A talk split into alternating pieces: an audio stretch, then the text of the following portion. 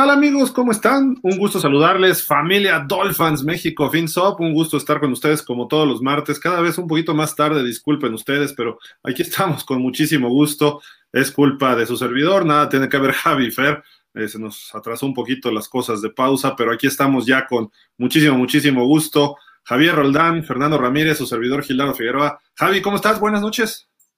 Bien, buenas noches, Fer, Gil, Dolphins, pues ya listos para hablar un poquito de los temas que han surgido estos días después de la primera semana de playoff. Sí, y Miami tiene varios temitas que ahorita vamos a tocar.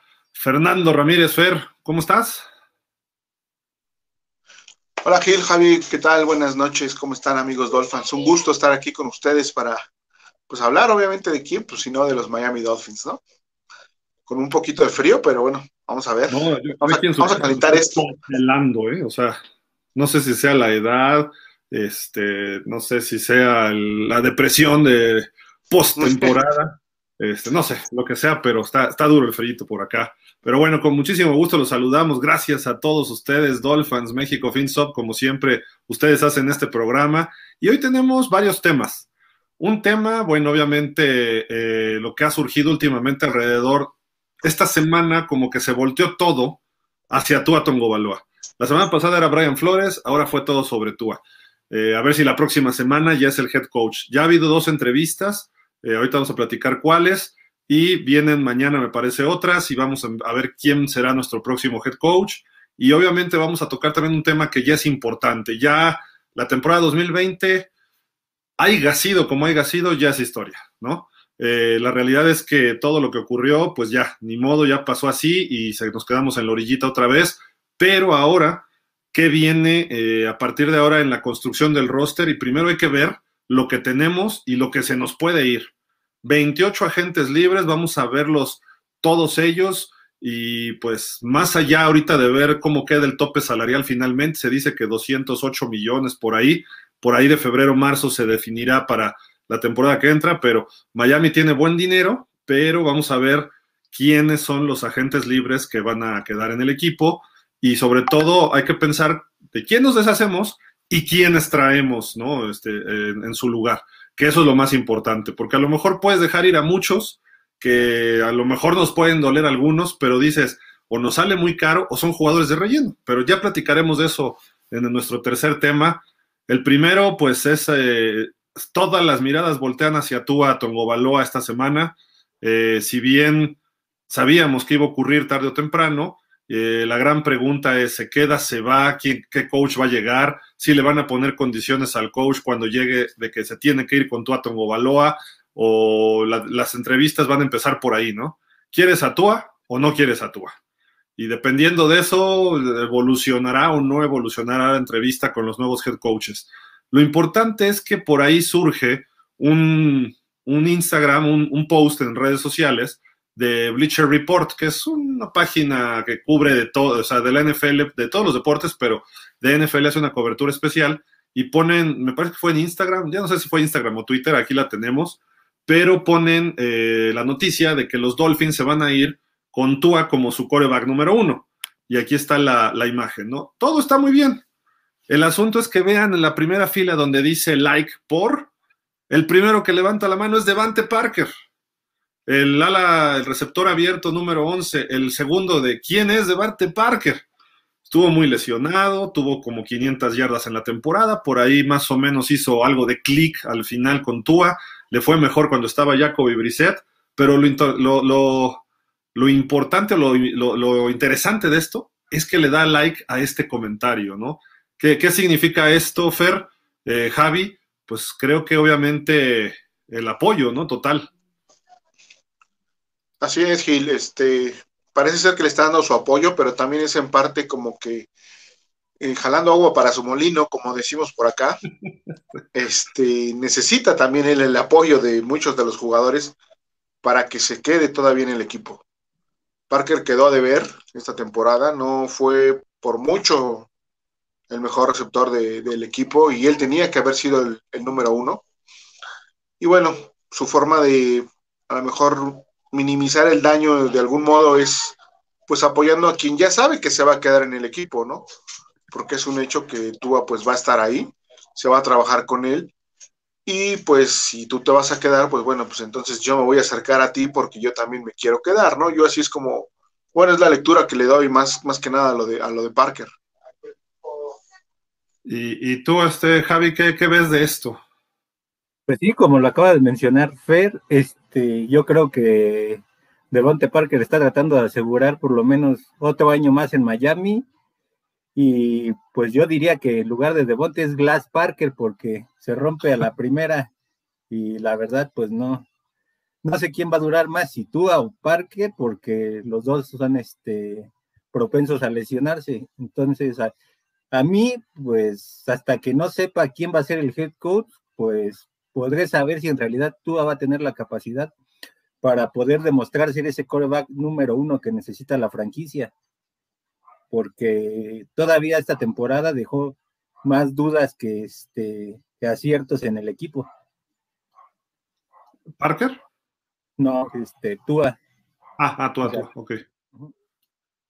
Pues sí, así es, la, situación está complicada y ahorita sálvese quien pueda, ¿no? Después de ese eh, fiasco que fue la temporada 2020, a pesar de un intento de salvar la temporada, eh, pues al final, que se, fue bastante positivo, no se puede criticar eso.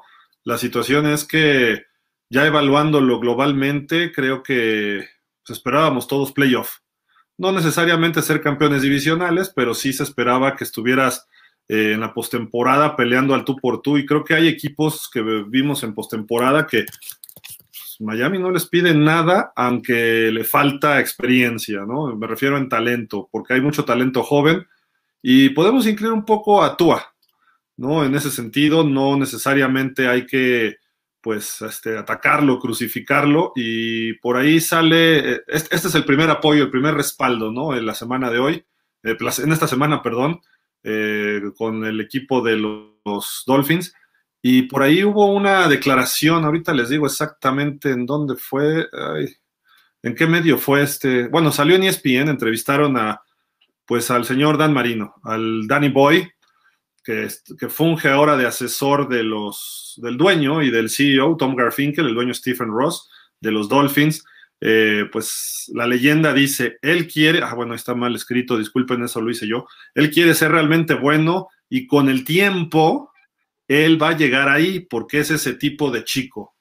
Así, eso es lo que más simplifica esta declaración de Dan Marino, lo cual lo está apoyando obviamente, pero al mismo tiempo me preocupa algunas de las frases que tiene por ahí. Y ahora voy contigo, Javi. ¿Tú crees que Marino esté apoyando realmente a tú? Pues trata de ser políticamente correcto al ser este el asesor de los Dolphins, porque no puede decir, pues ya este, corrimos a Flores, que pensamos que era el cáncer que tenía el equipo, ¿no? Él ahorita le tiene que dar todo su respaldo porque se supone que en él va a basar su proyecto del próximo año. Entonces, si le vas a traer línea ofensiva, receptores, a lo mejor un corredor decente, pues tienes que decir que por lo menos este, él va a funcionar de acuerdo a lo que, a sus capacidades o cualidades. Está, está fuerte eso que comenta ahí. Y tú, Efer, ¿qué, qué, sacamos de lo que dijo otras cosas Marino, ¿no? Principalmente que le que es un chavo muy talentoso, eh, pero fuera de eso, no sé, ¿tú qué, más puedes sacar de conclusiones de todo esto? Sí, este, como bien dices, habla del talento que tiene tú, aquel cree que, tiene el talento suficiente para sobresalir en la liga. Eh, yo, yo lo que leo, o que me preocupa más que nada, es que sea políticamente correcto, como dice Javi, porque él no está ahí para ser políticamente correcto, él está ahí para asesorar correctamente al dueño en este caso, ¿no? Y si él no viese eh, cualidades en Tua, pues se lo tiene que decir, ¿sabes qué? No, no nos sirve, no, nos va a servir y vamos por otro. Y bueno, si en este caso está haciéndolo, está asesorando correctamente al equipo y él ve ese talento en Tua, pues bueno, es, es alentador que, que él lo vea, ¿no? Tampoco es como que, ay, bueno, qué bueno que lo dijo Marino, ya estamos del otro lado, o sea, no, hay que tomarlo con las debidas reservas, obviamente, pero bueno, siempre será bueno recibirlo si es en verdad haciendo un análisis correcto, ¿no? Eh, o que es así como yo lo quisiera ver o como yo lo quisiera leer de parte de Marino para con el equipo, si es que en verdad está asesorando al equipo.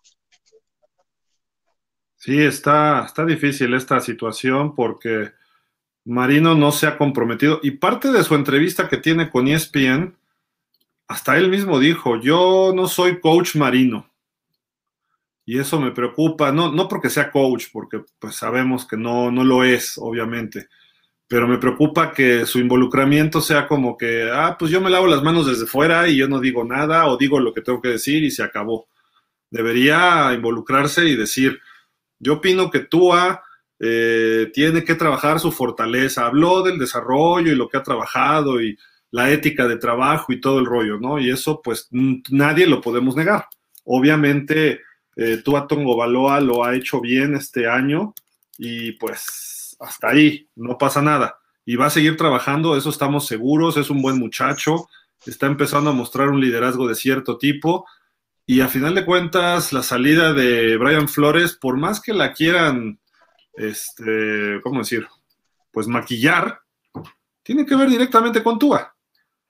Porque los resultados, si es por resultados, por resultados no lo podían correr. Así de simple. No había elementos para darle las gracias al señor eh, Flores.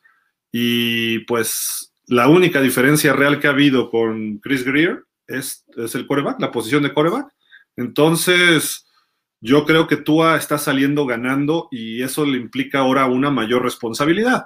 Viene a su tercer año y tiene el apoyo de Dan Marino, tiene el apoyo de Parker, a lo mejor tiene apoyo de más jugadores, que es muy probable. Vimos a los jugadores trabajar con él muy de cerca. Entonces, ahorita sí, si se queda está bien, no pasa nada. Solo que ahora nos tienes que meter a playoff Tua con el coach que sea porque supuestamente el problema y el cáncer era Brian Flores, ya se fue, te van a poner un coordinador, en teoría, mejor que los dos que tenías, o los tres que has tenido, incluyendo a Chan Gailey, eh, se supone que te van a, Chris Greer te va a poner más armas a la ofensiva y te va a proteger más con una mejor línea o quizá con un mejor coach de línea ofensiva. Tú, nos tienes que meter a playoff y tenemos que pelearle la división a Buffalo quizá no se la ganemos, pero tenemos que estar al tú por tú, por lo menos hasta diciembre, peleando esa posición de honor. Le ganamos los dos a los Pats y los Pats se colaron como pudieron a playoff. Entonces, creo que el siguiente paso para todo lógico es llevarnos a playoff y mejorar sus números. O sea, no, me, no necesito que lance 5 mil yardas. Me refiero, tiene que elevar su nivel de yardas por partido. Su porcentaje de completos es excelente. A mí no me importa que baje, pero que tenga la capacidad de sacar partidos él al final y que pueda hacer todos los pases necesarios en el momento adecuado, desde un pase pantalla hasta un bombazo de 50. Eso es lo que queremos de un coreback. Y además lo que queremos es que sea el líder. ¿Qué hizo contra los Pats? Con sus piernas demostró liderazgo y sacó un primero y diez importante. Y así, ese tipo de jugadas las ha hecho y eso no se lo criticamos. Simple y sencillamente ahora tiene que hacer que todos sus compañeros eleven el nivel.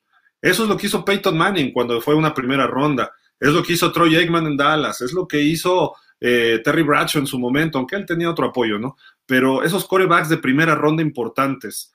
Marino llegó a un equipo armado, un equipo de Super Bowl y eso también le facilitó muchas cosas, igual que Big Ben.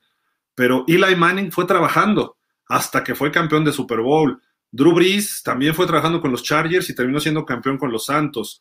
Eh, obviamente Tua no es Herbert ni Burrow ni Trevor Lawrence. No lo es, no pasa nada. Eso no significa que Trevor Lawrence va a ganar 10 Super Bowls y tú a ninguno, no. Tampoco el caso ni de Herbert ni de Burrow. Se gana en equipo y eso es importante que lo siga trabajando Tua y que se, comprometa con ese, con ese, eh, eh, con el equipo, pues, o sea, que se comprometa con esa idea. Y lo importante es no que lance 500 yardas en un partido y termines perdiéndolo, ¿no? Puedes lanzar 310 o, 300, o 250, pero lanzaste esas 250 en terceras oportunidades y en zona de gol o en zona roja. Ahí, ahí es donde necesitamos que dé ese cambio.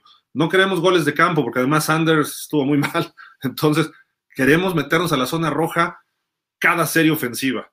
Ya si el peor de los escenarios hiciera una buena jugada defensiva, te conformas con tres, pero necesitas en esta liga meter touchdowns. Y eso Miami no lo tuvo. También hay que justificarle. Pues no tenía línea ofensiva, no tenía ataque terrestre y sus receptores nunca tuvo, creo que a todo el staff de receptores este, al mismo tiempo, ¿o sí, Javi?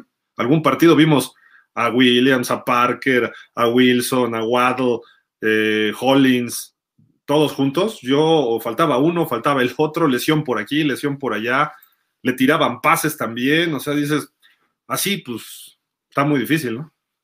Sí, sí, también este, súmale eso y aparte el ineficiente sistema ofensivo de los brillantes coordinadores que tenemos. Entonces, pues, entre eso y que los coordinadores no ayudaban mucho, pues, este, él en momentos cruciales se metía en aprietos. Entonces, no pues, mucho o nada, ¿no? Sí, y, como prueba, pues, está el detonante de lo que ocurrió con Titanes.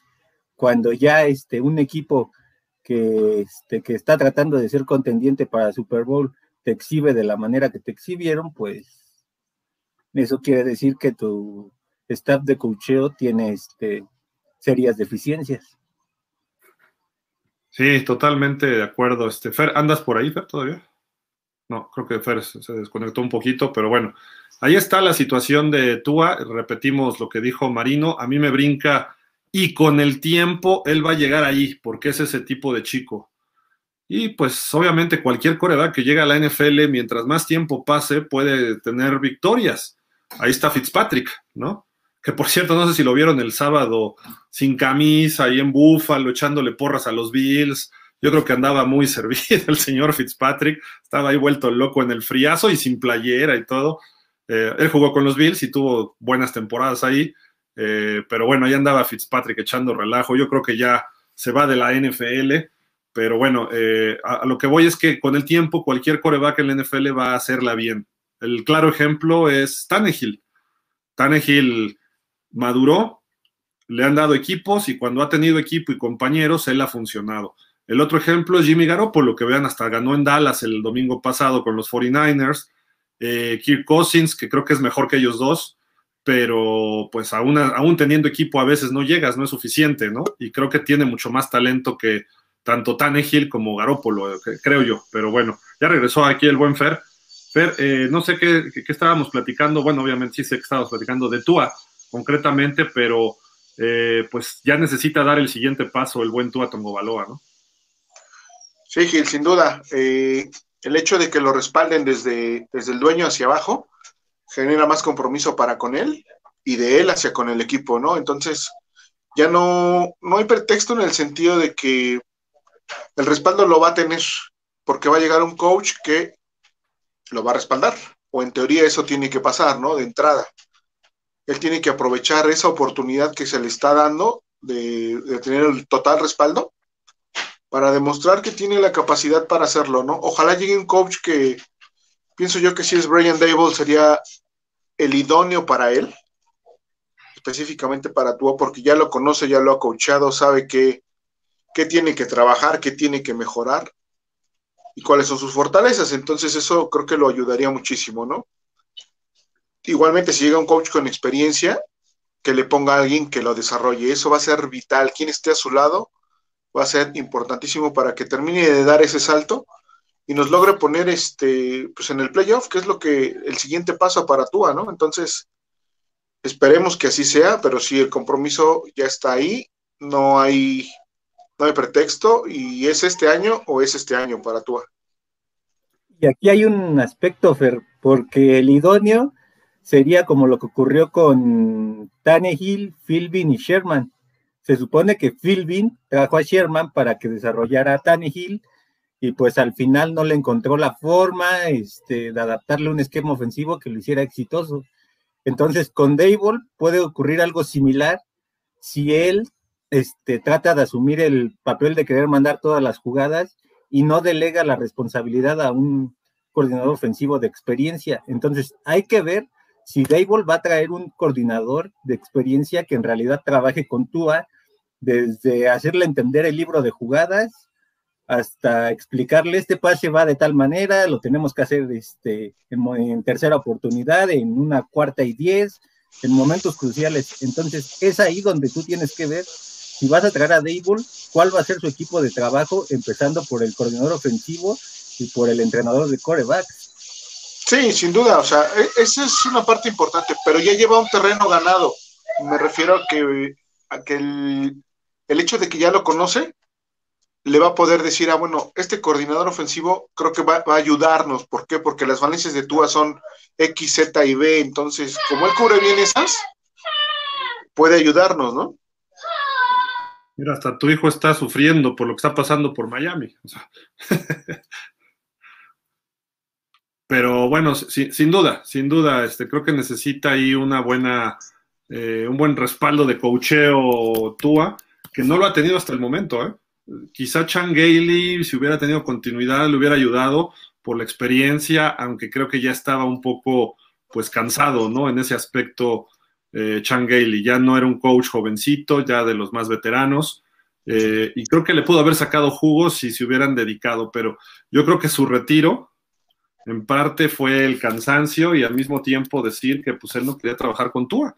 Es su forma de decir, yo trabajé con Fitzpatrick porque está, o sea, me quedé con ustedes un año porque estaba Fitzpatrick, que lo conocía desde las épocas en Buffalo, pero de alguna forma con Tua como que no estaba muy dispuesto a trabajar este Changeli, también así que le ponía muy por encimita el playbook. Entonces, e, e, esa impresión me da, ¿no? Y desgraciadamente así como la afición está totalmente este, radicalizada de que quieres a Tua o no lo quieres, pero no vemos un término medio. Eh, se ve que los coaches y se ve que la gente dentro del plan de los Dolphins de la administración también, eh, y se veía Chris Greer y Flores, y eso termina partiéndose. Y luego vamos con los coaches que pudieran llegar. Probablemente Dable diga, sí, yo me lo he hecho con él, ya fuimos campeones, lo conozco, sé sus, sus puntos, y eso es un, punto muy favorable, ¿no? Este, para, para y para Miami. Eh, pero ¿qué tal si Miami hace otra tontería más grande? escogiendo mal al head coach, que eso es lo que nos ha costado. O sea, una y cuando escogen bien, lo votan a los tres años. El caso de Brian Flores. Eh, como head coach, el problema no era Brian Flores, eran los asistentes. Eh, pero bueno, vámonos con. Y, eso que hemos criticado a Flores, pero Flores, a pesar de eso, la crítica le iba a ir dando. Eh, es un tipo que va aprendiendo y le va a ir bien a Flores en Chicago, en Houston, en Gigantes, donde él termine, porque creo que va a agarrar chamba. Yo creí que no, pero al parecer se está cotizando bien, ya se entrevistó en Houston y creo que en Chicago.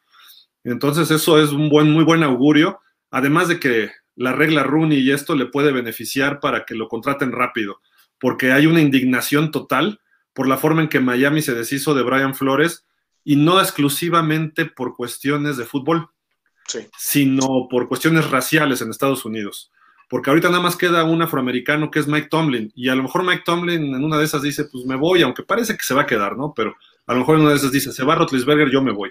Pero bueno, eh, la cuestión es que se fue él y se fue Coley de los Tejanos, entonces la NFL justamente se está preocupando porque los grupos sociales están presionando para que las minorías tengan esos puestos. Hoy Miami entrevistó, bueno, aquí les ponemos de una vez las, listas para regresar con lo de Tua. Eh, va a entrevistar también al asistente de head coach de los Rams, Thomas Brown, otro, otro coach afroamericano, él es especialista en corredores, está ahí trabajando con Sean McVay, fue jugador en la Universidad de Georgia, me parece, coachó en Georgia muchos años, en la NFL tiene poca experiencia, pero bueno, lo va a entrevistar y ha hecho buen trabajo, dos años que lleva o tres ahí con los Rams, se ha visto bien. Brian Dable ya lo entrevistaron ayer, si estoy con lo correcto, Javi, igual a Leslie Frazier, los dos coordinadores de los Bills. Sí, ¿verdad? Sí, que los entrevistaron ayer. Sí, los entrevistaron ayer. Se dieron ayer esas entrevistas y está pendiente para mañana la de Mike McDaniel y, no sé si va a ser Quinn o Moore, uno de los dos también van a entrevistar mañana. Ahí es justo a donde voy. No vayan a agarrar a Kellen Moore, no vayan a agarrar a Mike McDaniel, y no porque sean malos, o a Vance Joseph sino porque no están listos para ser head coaches. Y Thomas Brown tengo mis dudas, aunque es un poco más experimentado que estos, pero Kellen Moore, Dallas le debe la eliminación, bueno, no la eliminación, pero sí en gran medida una alta responsabilidad, grado de responsabilidad eh, a este señor Kellen Moore. Está jovencito, no es su momento. Si no te funciona el coach que tengas ahorita, a lo mejor en cuatro o cinco años o hasta más, Kellen Moore podrá ser head coach, pero todavía no está listo. No es como un Sean McVay, no es como fue en su momento John Gruden o Bill Cowher, que desde muy jóvenes estaban listos para ser coaches. Eh, a Thomas Brown lo consideran el nuevo Mike Tomlin, por ejemplo. Eh, dicen que es así enjundioso, que sabe mucho, etcétera, ¿no? Que tiene una visión más ofensiva. De todos estos, tanto los únicos con experiencia de head coach están Leslie Frazier, Dan Quinn y Vance Joseph. Pero Vance Joseph ya lo tuvimos de coordinador en Miami. Creo que no, no le fue bien en Denver a Vance Joseph. Como coordinador lo ha hecho bien, pero ayer vimos que no pudo parar simple y sencillamente a los Rams, que no es fácil, pero bueno, ni siquiera levantaron las manos y con jugadores como JJ Watt, Isaiah Simmons, Marcus Golden, eh, bueno, Buda Baker salió lesionado, pero Buda Baker, en fin, hay con qué y ni así pudo. Entonces creo que no podemos hablar muy bien de Vance Joseph ni de Kellen Moore. ¿Qué me dices, Fer, de Mike McDaniel, el coordinador ofensivo de los, de los 49ers? Sí, este, pues no, a mí no me convence realmente. Sabemos quién manda las jugadas ahí con, los Niners. Sí, puede ser un chavo muy inteligente y, bueno, no sé, este, muy aplicado, pero no, no creo que esté como, como para ser, este, perdón, head coach, ¿no? Eh, el grupo de Miami es un grupo de jugadores que bien o mal de cierta forma, lograron ya sacar a un coach, ¿sí? Ya, ya lograron sacar a, Brian Flores, por así decirlo. No, no que ellos hayan sido eh, los, ¿cómo decirlo? Los que lo hayan provocado de cierta forma, ¿sí? Yo sé que son cosas que, van más allá de, de, lo que pasó en el campo, pero como grupo ya, ya lo vivieron, entonces pueden darle la vuelta muy fácilmente a un coach con un perfil no tan alto, ¿no? Entonces creo que es importante que, no sea McDaniel ni Moore, eso me queda clarísimo, ya lo vimos que no, que no va a funcionar, creo yo. Tal vez me esté equivocando, pero bueno, yo no lo veo como que una, buena oferta para, para Miami, ¿no? Yo creo que necesitamos un perfil muchísimo más alto por el grupo que tenemos ya de jugadores. ¿Tú, quién te gustaría de todos estos, este, Javi? Bueno, a mí me gustan tres candidatos. El primero sería Dan Quinn, el segundo Leslie Fraser y el tercero Brian Dable. Los primeros dos, porque complementan muy bien el esquema que le podrían dar a la defensa en Miami, una defensa agresiva, este, que podría ser top 5, top 10 de la liga, difícilmente se caería como se cayó en algunos partidos. Y eso este, podría ayudar, además del que como ya en algún momento fueron este, head coaches, puede ser más fácil que consigan este, un buen staff de cocheo. Y en el caso de Brian Dable, me gustaría, por la situación de que conoce a Tua, pero con la duda de saber de quién se va a rodear para poder mejorar las capacidades que tiene el mismo Tua. Sí, hay, hay cosas interesantes. Creo, creo que, y, la impresión que todo mundo tiene y lo que he estado leyendo y viendo algunos videos, escuchando comentarios locales y también no locales fuera de Miami, es que los Dolphins están buscando una mentalidad ofensiva de head coach. Y ahí eso elimina prácticamente a Frazier y elimina también a Dan Quinn, que son los que más experiencia tienen como head coaches. Porque Vance Joseph creo que duró un año nada más en Denver, ¿no? Una cosa así. Y no le fue muy bien. Entonces, no sé, digo, por ahí está el primer problema que, que surge y no se ha visto nada todavía acerca del señor Harbaugh. Y pues, en fin, no, no sé, no, no está fácil, no es que haya tampoco mucho eh, talento de coacheo en general disponible ahorita, ¿no? Exactamente. Pero si me dices de todos estos, yo estaría entre Brian Dable y Dan Quinn. No más. Y Dan Quinn dependerá de quién se trae de coordinador. No se vaya a traer de coordinador a Kellen Moore, ¿no? Y deje a Dallas a pie y se lo traiga para acá a causar ahora problemas, ¿no?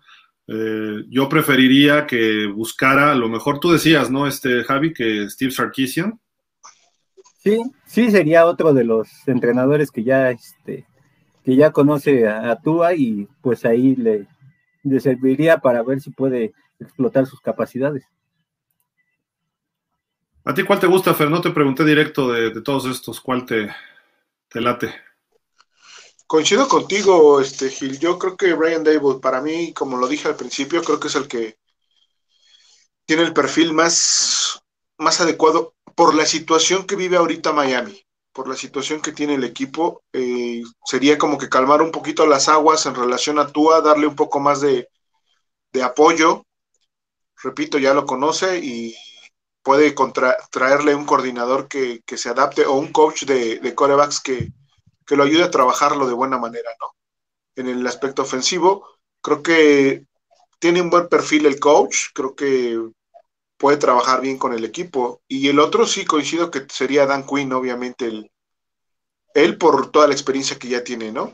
Y pues sin duda que con el cartel que tiene el coach, pues es más fácil que traiga un staff que, que quiera trabajar con él, ¿no? Que traiga gente de más alto perfil para trabajar con él, incluyendo a, al coordinador ofensivo y al coach de corebacks.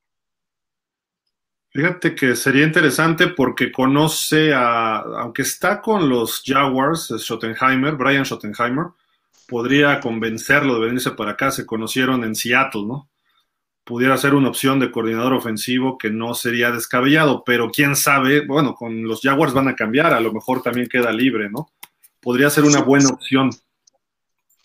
Sí, fíjate que sí, porque sería un coach que desarrollaría a, Tua, ¿no? Creo que ahorita la parte importante es encontrar un coach que aparte de que sea buen coordinador ofensivo, tenga, tenga como que la capacidad de desarrollar un coreback, porque sabemos que hay coordinadores ofensivos muy buenos, pero que no, no están involucrados tanto en el desarrollo de un coreback.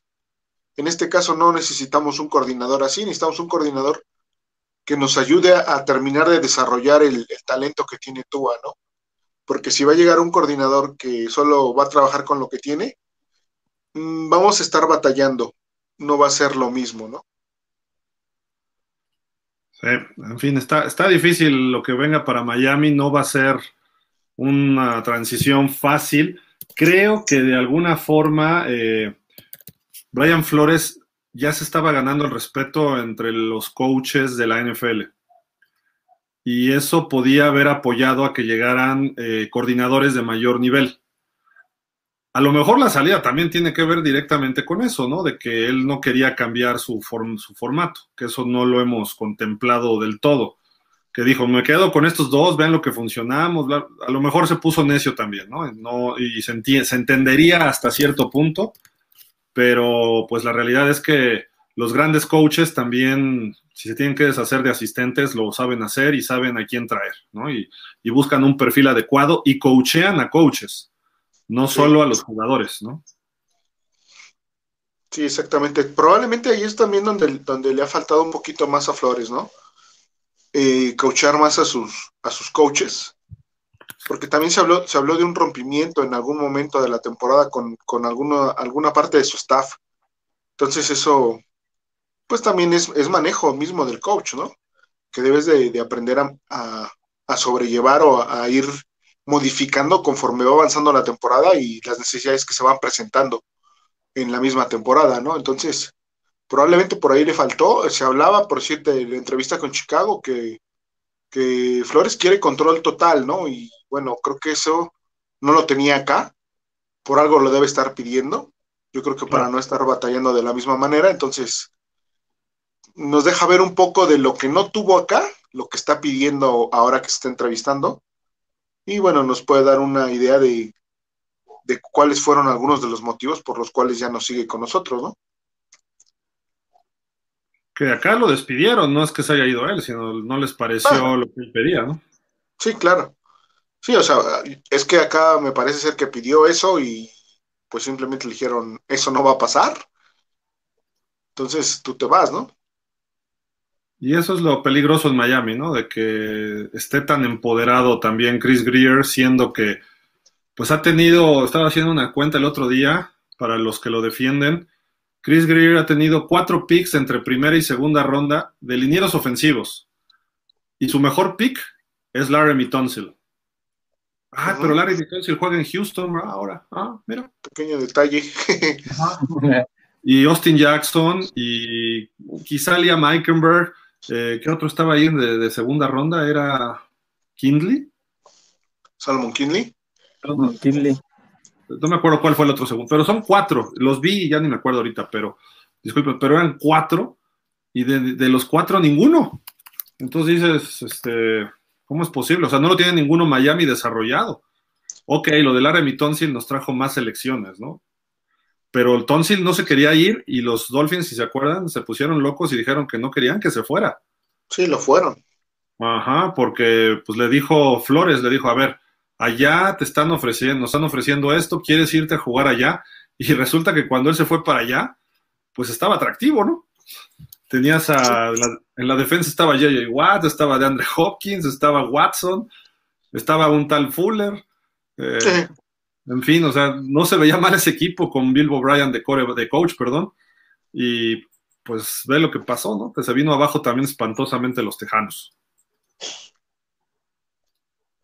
Sí, se, volvieron.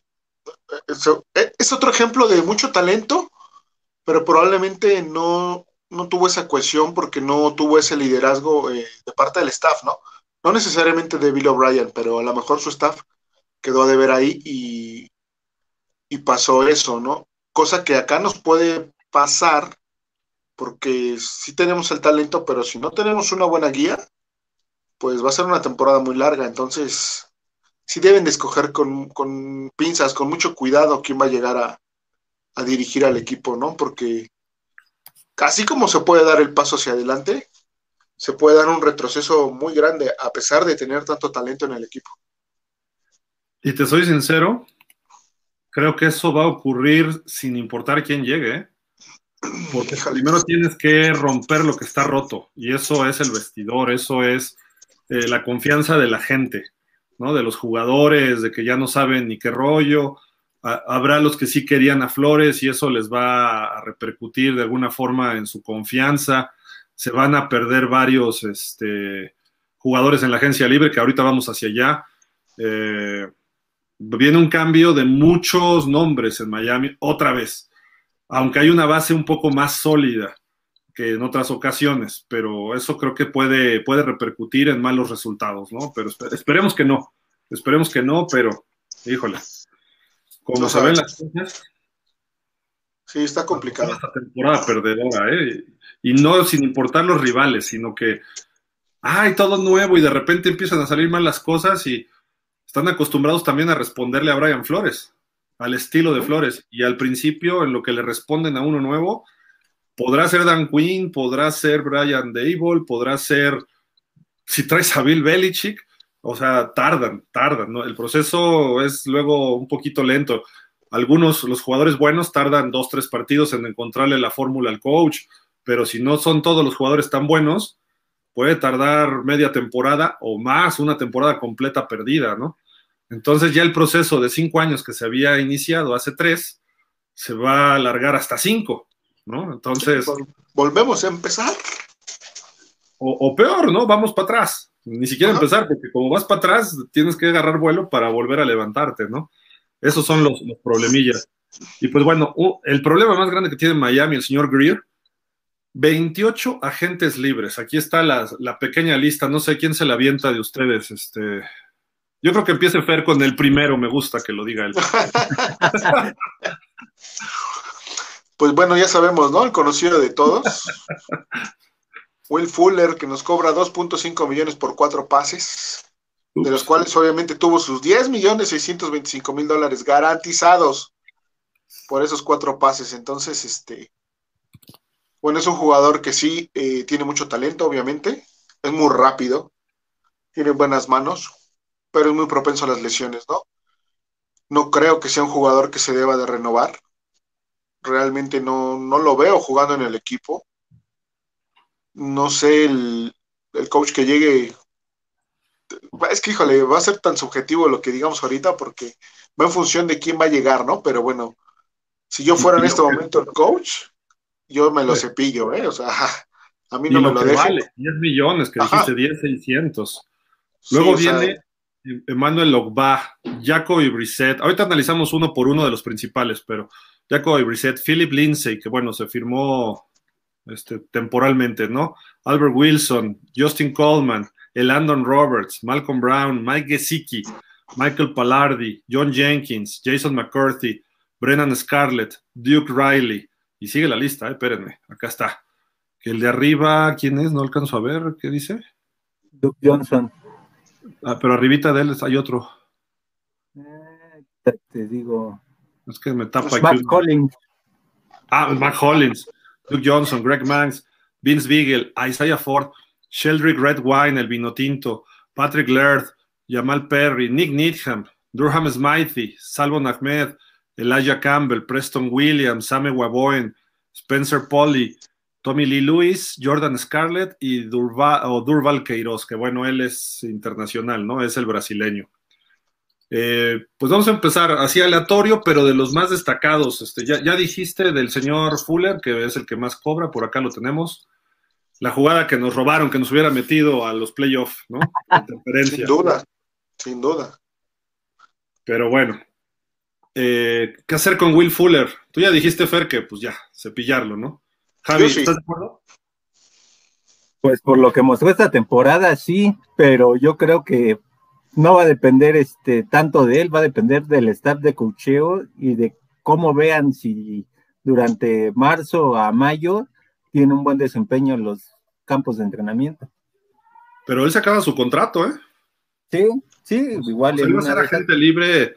Estamos hablando de agentes libres que si no los firmas rápido, antes del 15 de marzo, una cosa así, eh, pues van a ir a otro equipo. Bye. Uh -huh. Y Fuller tiene la libertad de irse a donde se le dé la gana, porque hay algunos que son restrictos, otros irrestrictos o irrestringidos, etcétera, ¿no? Este, pues como llegó por un año, capaz de que dice, si no viene Watson, me voy, ¿no? O sea, a lo mejor era lo que le prometieron de principio, ¿no? Pero no lo sé. Pero bueno, ¿estamos de acuerdo en que se vaya Fuller o no, Javi? Sí. ¿Sí? Fuller fuera. Así que como, como César Romano, ¿sí? todos para abajo. Y, y, así tal cual lo sacamos aquí de la base de datos ahorita. ¡Pum! Adiós. Otro receptor, Isaiah Ford. ¿Cómo lo ves, Javi? Ahora voy contigo primero. Es que para mí él es receptor de pretemporada, él todavía no, en lo que va de temporada regular, cuando lo han metido, no despunta. Y me gusta un poquito cómo juega, pero yo siento que todavía no, no hace el roster. Es como el complemento, ¿no? Él. Sí. Fer, ¿tú lo retienes o lo desechas? Sí, yo lo retengo, Javi, porque tampoco es un jugador tan caro. Y necesito de ese tipo de jugadores en el roster. Como dices, como dice Javi, es de pretemporada, pero bueno, creo que sí, creo que sí se ganó a lo mejor el quedarse, ¿no? Entonces, sí, yo sí me lo quedaba, ¿eh? En, en, el sentido de tope salarial y contratos, es muy válido, ¿eh? Y creo que puede ser un receptor 5 o 6 del roster, equipos especiales pudiera estar, pero igual se ha ido ya varias veces y ha regresado, ¿no? Es el que se va y viene, ¿no? Entonces, sí. lo cortas, te ahorras lana y si hay una emergencia, lo vuelves a traer. Porque difícilmente un equipo lo va a agarrar de planta, ¿no? O sea, es un buen jugador, pero a secas, ¿no? Le faltan algunas cosas. Tuvo un chispazo, dos esta temporada, creo que el juego de Ravens con Brissett, ¿no? Tuvo dos jugadas ahí medio interesantonas. Sí, exacto. O sea, puede ser entre que sí y que no. Este, perdonen que me adelante, pero yo lo quiero en el equipo, a Mac Hollins. No, claro, todos, sí, creo que todos. Sí. Yo creo que él si le pagas, si le pagas la cuarta parte o la mitad de lo que le pagaste a a este, ya se me olvidó su nombre del señor este. te, te, lo, te lo va a remunerar, ¿no? Creo que es un jugador que, que te responde, esa es la realidad. Cuando lo alineas en la ofensiva y cuando lo tienes en los equipos especiales, ¿no? Entonces, yo también es voto. Tu Brian Hardline actual. Ajá, exactamente. O sea, es un jugador así. Cumplidor siempre oh. y, y, lo necesita, claro. Que viva, Total, que viva. Arriba. Todos queremos a Hollins. Eh, por acá había otros receptores, déjenme ver. Este. A ver, este Fer, ¿tú qué nos dices? Es eh, la Torre Gemela 2, el señor Williams. Híjole, no. No, Preston Williams no, no, no tiene con qué quedarse. Era de mis favoritos al inicio de la temporada. Es un chavo con mucho talento, tiene muy buenas manos, pero solo estuvo ocho partidos. y tuvo una recepción, entonces, no, creo que no, este, no es cierto, tuvo más, pero, este, no, yo creo que no, no, no le alcanza para quedarse. Pero como en tres años, ¿no? O sea. Sí, es, que no, la verdad ahí sí no, ya ni cómo ayudarlo a él sí. Tú, este, Javi, perdón, ¿estás con, con Williams o que se vaya? No, con Parker 2.0 mejor que se vaya, porque todavía es más frágil que él. Él sí se lesiona hasta con el aire. Sí cuando ha jugado ha dado resultados, pero juega un ratito en el septiembre, un ratito en noviembre y se acabó, ¿no? Esa es la verdad. Entonces, es, es quizá así, dependiendo si le pagas barato, pero en realidad es así, ¿no? O sea, creo que adiós Preston. Luego hay otro receptor. ¿Cómo ves este, Javi? Albert Wilson.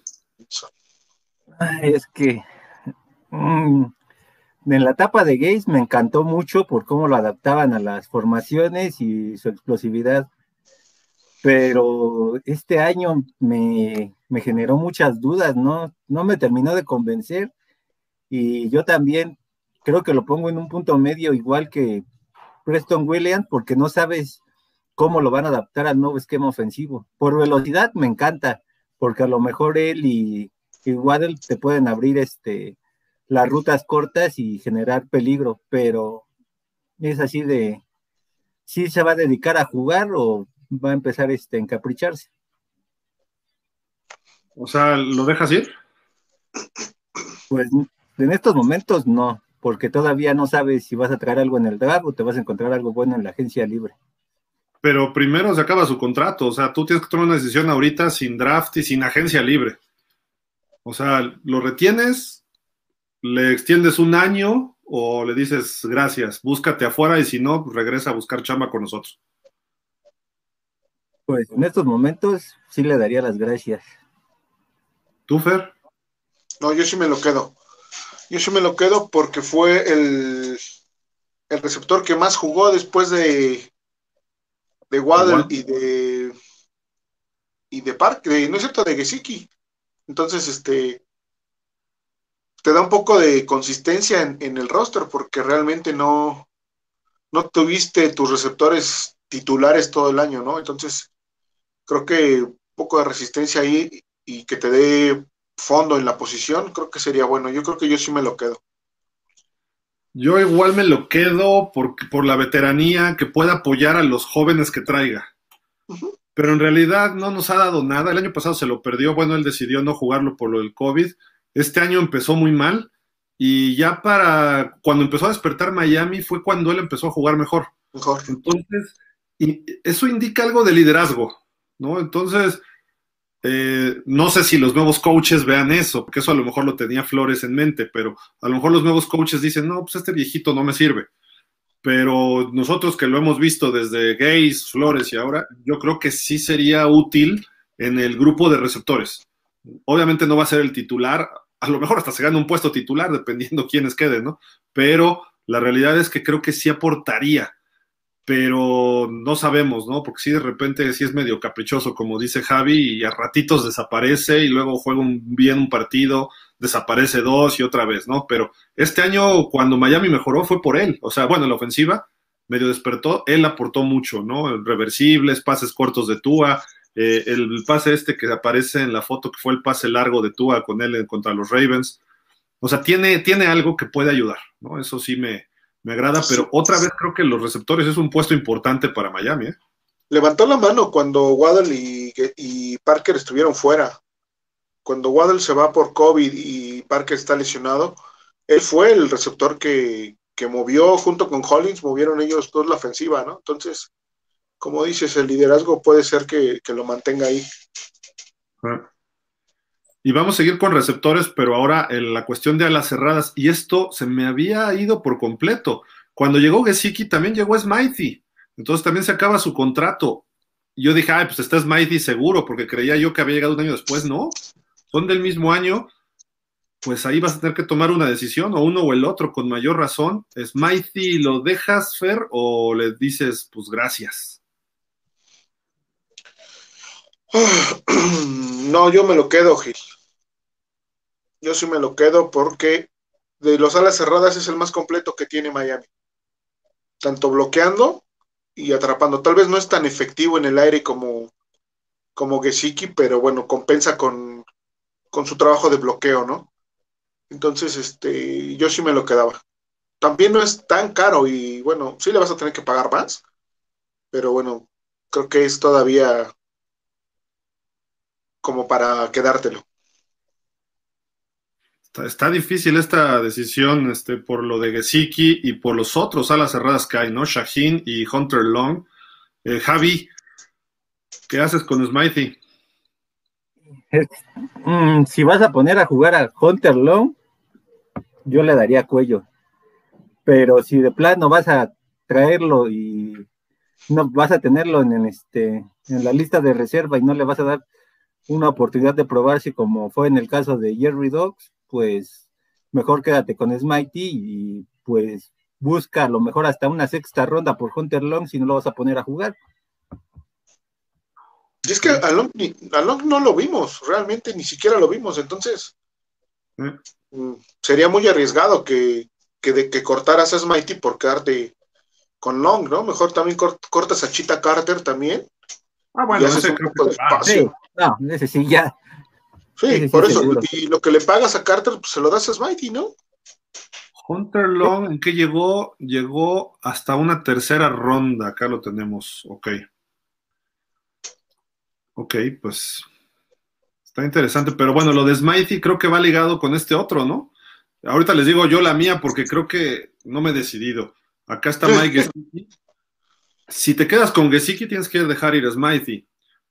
Si Gesicki te sale muy caro, te tienes que quedar con Smithy porque es el veterano. Tienes a Shaheen, que también es veterano, y sería Hunter Long. El otro hombre que dijiste que ni siquiera me sé su nombre, Fer, este Chita Carter, algo así. Carter. Pues gracias, ¿no? Para mí lo ideal sería quedarnos con Gesicki. ¿Por qué? Porque abre tu juego aéreo más todavía, ¿no? Es entre un ala cerrada y un slot o un receptor 2. Es un híbrido muy interesante que a lo mejor alguien como Brian Dable lo proyecta, ¿eh? O sea, esa es la realidad. Pero, pues esto le diría el adiós a Smithy, ¿no? Lo lógico, yo por la visión que tengo del fútbol, yo me quedaría con Gesicki, ni modo, Smithy me va a doler, pero adiós, ¿no? Y Shaheen medio cubre un poco a Smithy y pues de alguna forma ver si Hunter Long es el bueno, si no, lo, tienes que ver jugar a Hunter Long, a final de cuentas este año, ¿no? Porque lleva una temporada ahí sin, sin hacer nada, ¿no? Pero es una posición que nos sobra. Entonces, a lo mejor, este, pues alguno se va a ir, ¿eh? Y creo que debe ser Smithy, eh, desde mi punto de vista. A lo mejor tú me dices, Fer, pero es que Smithy bloquea mejor que Gesicki y tiene buenas manos y es el estilo que tú prefieres. Entonces, también es muy válido y tienes toda la razón, ¿eh? O sea, yo también lo veo por ese aspecto y Miami necesita un ala cerrada más bloqueador, que medio lo hace Shaheen también, ¿no? Pero habría que ver si Hunter Long podría entrarle al quite en lo que hace Smithy, ¿no? Sí, no, no creo, ahí sí lo veo complicado. Sí, sin duda el, más talentoso pues, es que Siki, ¿no? Y, lo ideal sería quedarte con él, por mucho. O sea, él, él, te dio más yardas, te dio más, te dio anotaciones, te dio jugadas grandes, este, aporta mucho en el ánimo del equipo. ¿No? Ya que si te puedes quedar con Gesicki y con, con Smitey, pues qué mejor, ¿no? Sí, bueno, si se quedan los dos, mejor corto a Shaheen y dejo a Long a ver qué hace, ¿no? Pero la lana es el problema ahí, creo yo, ¿no? Sí, sí, sí, porque quedarte con, con Gesicki pues, le vas a tener que pagar, o sea, es un, uno, un cerrado de los 10 mejores de la liga y pues le tienes que pagar. Te, te, costaría. Tú, tú, Javi, ¿qué harías? O sea, ¿con cuál de los dos? Yo creo que los dos no caben en Miami, salvo que hagan otro tipo de movimientos, pero si es elegir entre uno y otro, ¿cuál te quedas? Pues lógicamente Gesicki, porque te da más profundidad en el ataque y pues lógicamente lo vas a poder usar en más formaciones de pase, entonces por funcionalidad yo diría que Gesicki. Pero aquí hay algo que no estamos considerando, que es saber si Miami se va a ir por un receptor 1 y en la agencia libre. Si Miami va a ir por un receptor uno, puede ser que sí digan, no, pues prefiero darle otra arma a Tua en nivel de receptores que quedarme con Gesicki o con Smite y a lo mejor hasta los dos se van y entonces suben a Hunter Long, dejan a Shaheen y te traes a alguien más, así de simple, o sea, Miami puede hacer ese tipo de locuras y sí las ha hecho porque hace dos, dos, tres años dejaron ir todo el roster e hicieron una limpia, entonces no sería sorpresa. Hasta me dolió el corazón con ese comentario que hiciste así de, o sea... Sí, sí sería demasiado cruel porque a mí Gesicki es un jugador que me encanta, pero el problema va a ser, ¿qué vas a reforzar más? ¿Tu cuerpo de receptores o tu cuerpo de alas cerradas? Está, complicado, ¿eh? ¿eh? Ahora, como es Chris Greer, que quiere economizar y quiere gastar poco, va a dejar ir a Gesicki y se queda con Smitey, que sí te cuesta, pero no tanto. Entonces, hay que pensar como el señor este, ¿no? Que estorba ahí en Miami muchísimo, pero bueno. Por cierto, Reggie McKenzie está siendo entrevistado por varios equipos. Creo que Chicago lo va a entrevistar para el puesto de gerente general. Que se lleven a Greer, que nos dejen a McKenzie. Llévense a Greer. Adelante. Denle permiso a Greer que se vaya. McKenzie hizo cosas buenas con los Raiders, pero bueno, en fin, cosas que pasan en Miami. Eh, ahorita leemos todos los comentarios. Supongo que aquí va a haber también diferentes opiniones. Creo que si se va Gesicki tampoco es el fin del mundo para Miami, siempre y cuando retengamos a Smitey aunque sí se va a notar que tu segundo mejor receptor de esa temporada se vea disminuido un poco, pero Smitey jugó bien al, y, lo que me sorprendió es que al final de la temporada le dieron más juego a Smitey que a Gesicki. Entonces, como que ya estaban empezando a, sembrar el camino, ¿no? Quizá parte Flores o a lo mejor Greer, no, lo sé, pero le dieron más balones a, a Smitey al final. Pero en fin. Vámonos con, seguimos con la ofensiva, pero ahora viene la posición de corredor. Este, mi estimado Javi, Salvo Ahmed. Adiós. Adiós, adiós. Literalmente adiós. Sí, sí. Tanto él como este, como Gaskin, yo creo que tienen pie y medio fuera de Miami por la llegada de Duke Johnson y de Philip Lindsay, que hicieron más en menos tiempo en el roster. De acuerdo, y Salvo Ahmed tuvo buenos momentos, ¿no? Sobre todo el año pasado, creo yo, pero no, o sea, no, no es suficiente para ser el corredor titular. Y eso creo que sí se ha, se ha visto reflejado, ¿no, Fer? Sí, totalmente, Giles de la lista de corredores es el que quedó en último lugar, eso me queda clarísimo, no, no tuvo continuidad, lo estuvieron ocupando muy poco, este, cuando entró no, no se vio impacto en, su juego, entonces sí, yo también le doy las gracias al buen Ahmed. Yo, todos estamos de acuerdo con, eso de Salvo Ahmed, gracias, sí, sí, sí aportó algo, pero quedó a deber y creo que no le vaya a ir mal en otro equipo, ¿no? Siendo el corredor 2 o 3, pudiera, pudiera aportar en otro tipo de ofensiva, que a lo mejor Miami la va a tener este año si llega una mentalidad ofensiva, pero ya no le va a dar aquí. Eh, Patrick Lerth, fullback, Fer. Bueno, entre fullback y corredor medio híbrido, es el que más parece fullback, ¿no? Creo de todo Miami. Sí, y que no lo usaste como, creo que es un jugador que se debía de debía haber explotado más, precisamente por las, por las cualidades que tiene, ¿no? Fíjate, a pesar de que casi no jugó, yo sí me lo quedaría, ¿eh? porque lo poco que jugó se vio reflejado en el campo. Siempre se dio a notar cuando estaba dentro del campo, entonces creo que es un jugador que yo sí le he dado la oportunidad de, de quedarse. Sí lo contrataba. ¿Tú, Javi? Sí, yo también me lo, quedaba porque aparte de que ya es un corredor experimentado, lo puedes tener un poquito en la escuadra de prácticas y los momentos claves cuando creas que ya este, hay alguna ausencia en ese cuerpo de corredores, pues él te sirve para explotar los pases, a veces los regresos de patada, este, un poco las corridas, entonces es un este, entre corredor y fullback multidimensional y pues nada más por eso lo dejaría y no te cuesta tanto. Y, atrapa bien, ¿no? A veces cuando le mandan pases, digo, como corredor o como fullback, creo que lo hace bien. Yo también lo dejaba y aparte es bueno en equipos especiales, aporta, no es estelar, pero aporta. Entonces creo que, creo que por ahí sí vamos por buen camino. La realidad es que, déjenme ver, por acá tenía el otro. Ah, este, el amigo de Javi, Malcolm Brown.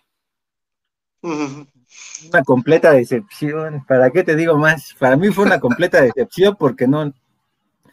Fue como el año pasado, lo mismo que Jordan Howard. Se, se crearon altas expectativas en que podían a lo mejor castigar a la defensa y dar rendimiento en segunda y tercera oportunidad, y la verdad, nada que ver.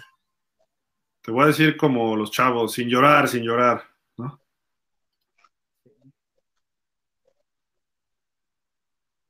¿Javi? ¿Sí? Ya, ya, empezaste a llorar. no, no, no. no. creo que quedó a deber también. Tuvo sus chispazos, ¿no? Le hizo un touchdown largo a los Raiders, por ahí tuvo dos, tres juegos, pero después desapareció por completo. Se lesionó, se fue a la lista de COVID y ya no regresó, ¿verdad? En toda la temporada. Sí, no, tuvo siete partidos nada más, entonces sí creo que no. Yo también, para abajo, no. Muchas gracias. Sí, a mí, de entrada no me gustaba, ¿no? Pero si no, pues no funcionó. Y fíjate que, él funcionó. Ajá, sí. Y es que es difícil funcionar como estaba el equipo, o sea, realmente no se veía quién pudiera darle la vuelta, ¿no? Hasta que aparecieron Lindsay y este eh, Duke Johnson fue que se vio que, que se podía correr, entonces dijimos, ah, bueno, pues creo que entonces tampoco es tanto la línea, también son los corredores, ¿no?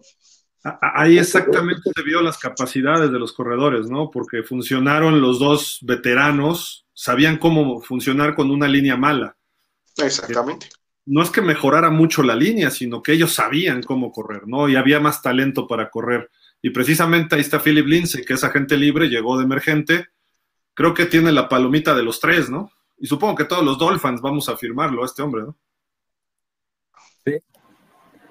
Sí, a mí de por sí era un corredor que, este, que me gustaba desde que lo vi en Denver y pues ahora me convenció más. Posiblemente a lo mejor no va a ser tu corredor uno, porque por la posición que tienes en el draft en estos momentos, la posición es ideal para seleccionar un corredor. Y pues en Alabama, Ohio State, Clemson y Georgia hay muy buenos corredores. Entonces, como. Michigan, ¿por qué siempre menos al de Michigan? Bueno, también el de Michigan, se me pasó, se me pasó.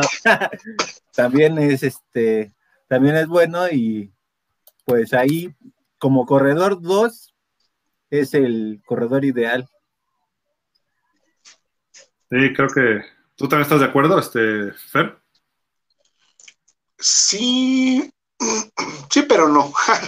¿Eh? Este, yo creo que yo me quedaría con uno de los dos, con Lindsay o con Johnson para dejar el espacio para traer a alguien más con, con un poco más de fútbol como de agencia libre.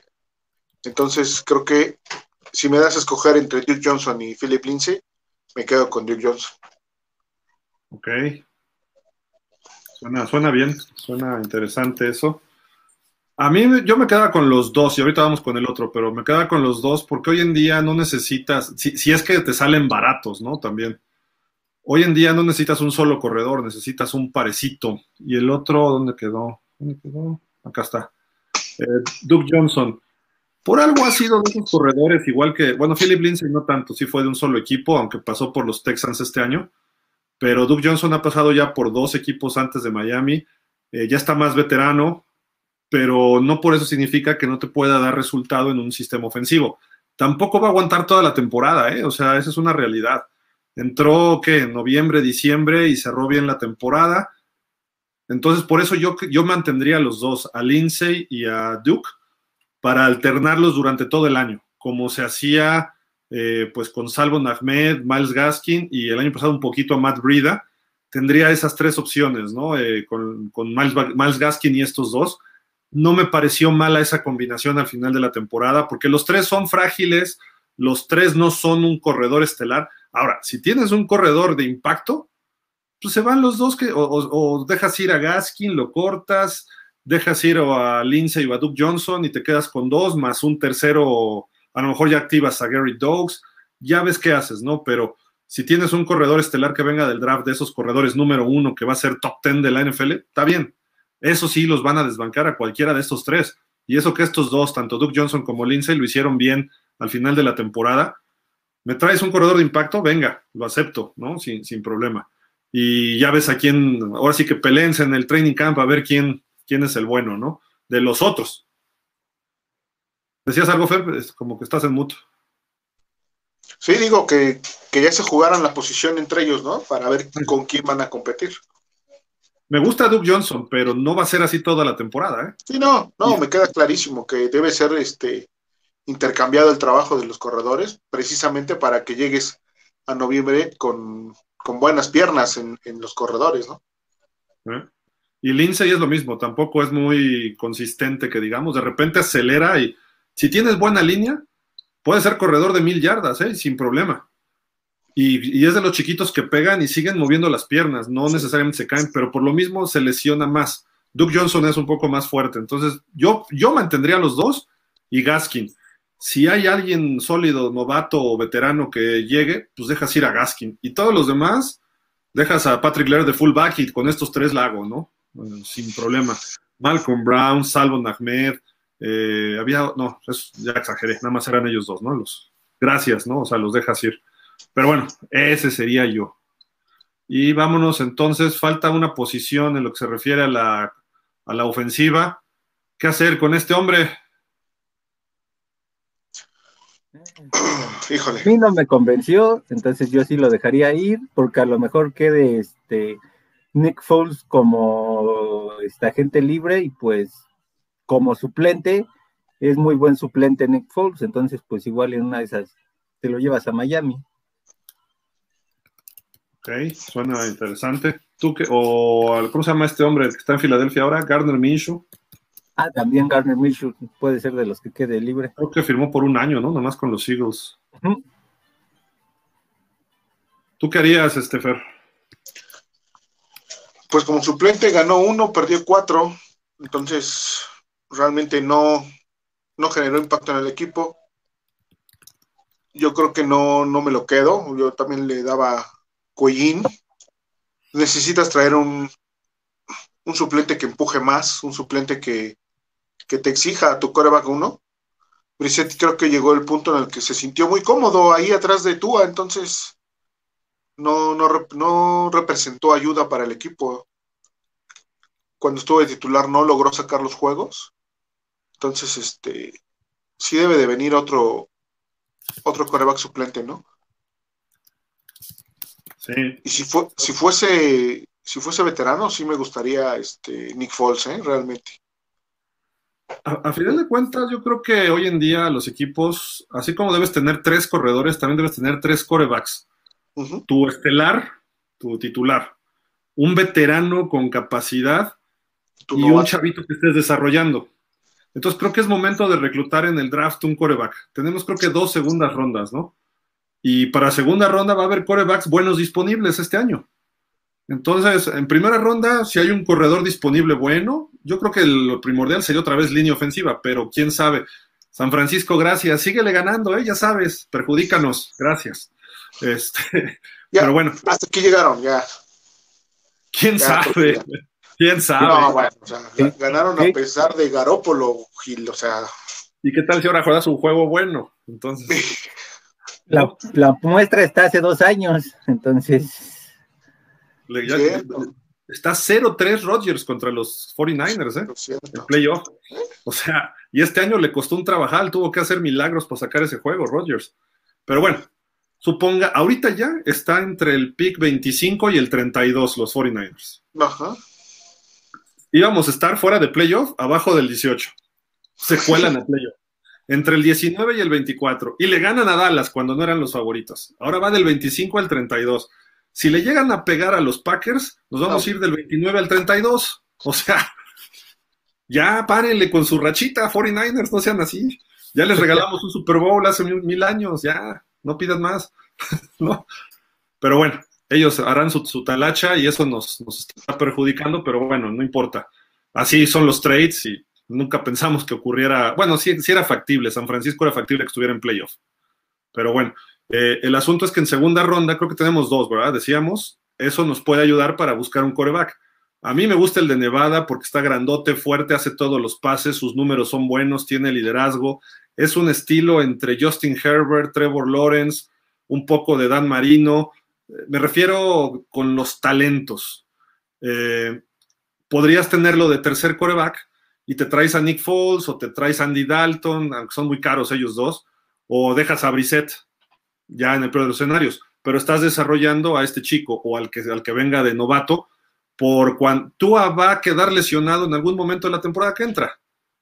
Qué bueno que tú haces nuestro coreback, no pasa nada, y, y, y Tua va a seguir desarrollándose, qué bueno, pero no va a jugar los 17 partidos, o sea, eso es real. Ojalá y nada más se pierda uno o dos. Este año fueron como cuatro, ¿no? Tres y medio, cuatro, una cosa así que se perdió. No está tan mal para lo que está acostumbrado Tua. La realidad es que puede ser media temporada que lo perdamos. Entonces necesitamos corebacks reservas. Brisset tiene la experiencia que a lo mejor puede ser un tapón de uno o dos juegos y se acabó. Pero necesitamos a alguien que esté atrás, que empiece a empujar. Acuérdense lo que hizo Washington en el 2012. Tomó en primera ronda a Robert Griffin tercero y como en la tercera, me parece, se llevó a Kirk Cousins. ¿Quién terminó siendo el coreback titular ahí? Cousins. Robert Griffin está en su casa ya ahorita y Cousins es titular y ganando dinerales en Minnesota y tuvo muy buenas temporadas en Washington. Entonces, ¿por qué no pensar así? Y Greer en su momento, estuve buscando por ahí la declaración, pero no la encontré. Cuando se llevaron a George Rosen en aquel draft de los Dolphins, que hicieron un trade con Arizona, dijeron, ¿por qué no pensar? Y lo dijo Greer así abiertamente a todos los medios, podemos reclutar un coreback cada año partiendo de la idea de lo que eso ha declarado varias veces Bill Belichick, porque lo criticaban. ¿Por qué agarraste un coreback en sexta ronda? ¿O por qué agarraste un coreback en quinta? Y les decía, ¿de dónde salió Brady? De una sexta. ¿Por qué no? El coreback es la posición más importante, siempre tienes que estar listo para cuando caiga el titular, que hoy en día es más frecuente. Y si tienes a alguien como tú, a que es muy frágil, puedes tener dos primeras selecciones, digo, no dos primeras selecciones, dos corebacks que puedan ser titulares jóvenes y que mantengan al equipo. Y Miami no nada más tiene que buscar corredores y receptores, tiene que buscar ese segundo coreback que sea mediano y largo plazo. Si dos, tres años tú allá es campeonísimo, bueno, dejas ir a este y vuelves a reclutar otro y empiezas a hacerlo. Ese es el proceso, cada dos, tres años. Y corebacks veteranos, igual traes ahí algunos Fitzpatrick cuando tenga 40, pues lo traes otra vez. Este, si quieres revivir a Don Stroke, o sea, no sé, alguno de los viejitos, no importa. Eso, eso ahí cuadra, a final de cuentas, un veterano y lo traes de emergencia. Pero tienes que tener siempre dos corebacks, uno de dos, tres temporadas de experiencia y otro dos o tres atrás.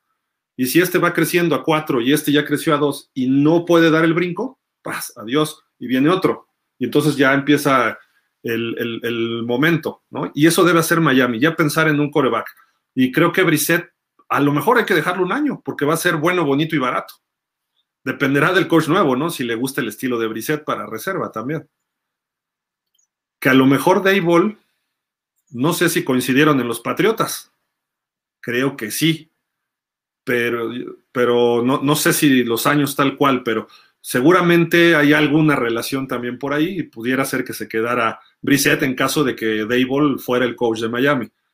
Si llega Dan Quinn, no dudemos que pudiera hacer algún trato para ver si Matt Ryan viene a Miami uno o dos años o algún coreback así, o hasta no descartaríamos ahí si pudiera entrar en la jugada Russell Wilson, porque se conocen de alguna forma cuando estuvo en Seattle, aunque no coachaba directamente Quinn a Russell Wilson, pero él va a buscar también irse a un lugar donde se sienta pues protegido, apreciado, etcétera, ¿no? Entonces, podría ser otra opción. obviamente Wilson y Ryan llegarían a ser titulares por encima de Tua. Y eso causaría conflictos en Miami otra vez. Porque lo que quiere Greer y Ross y ahora hasta Marino está apoyando eso, parece, es que Tua sea el titular. Entonces, que está bien, no hay problema en eso. Pero pues eso nos va a limitar en otros aspectos que queramos ver. Vámonos a la defensiva para darle un poquito de velocidad. Eh, déjenme ver. Bueno, el más peligroso es Estefer. Emanuel Ogba.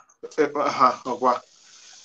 Ah, ese lo tienes que firmar sí o sí. O sea, no, no hay más. Es el complemento ideal de, de todo de este Jalen Phillips. Entonces, dio un muy buen año. Bueno, ha tenido un par de años muy buenos, ¿no? Entonces, yo creo que sí lo tienes que firmar, no, no hay más.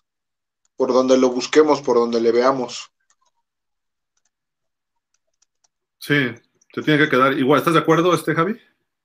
Sí, sí, aquí sí se tiene que quedar porque tu línea frontal ya es muy peligrosa, estando encabezada por él, por Wilkins, por Sealer, por Jalen Phillips, todos esos jugadores, y en ocasiones Raquan Davis, también este, esa línea frontal es muy importante para la presión que ejerce Miami en, a los corebacks contrarios, y entonces pues ahí a mí sí me gustaría que se quedara. Ojalá y Miami lo haga y le dé un contrato, aunque sea de un par de años, para que esa defensa no decaiga en cuanto a la presión al coreback contrario. Sí, creo que es la experiencia ahí, aunque lo que hizo Jalen Phillips se vio bien este año, pero todavía no puede cargar con el liderazgo de ese sector, ¿no?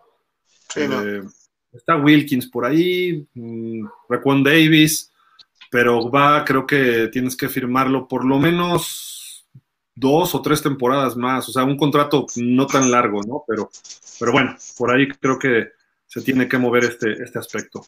Y es un jugador que, que, no, este, que no se lesiona, o sea, es muy constante, estuvo los 17 partidos.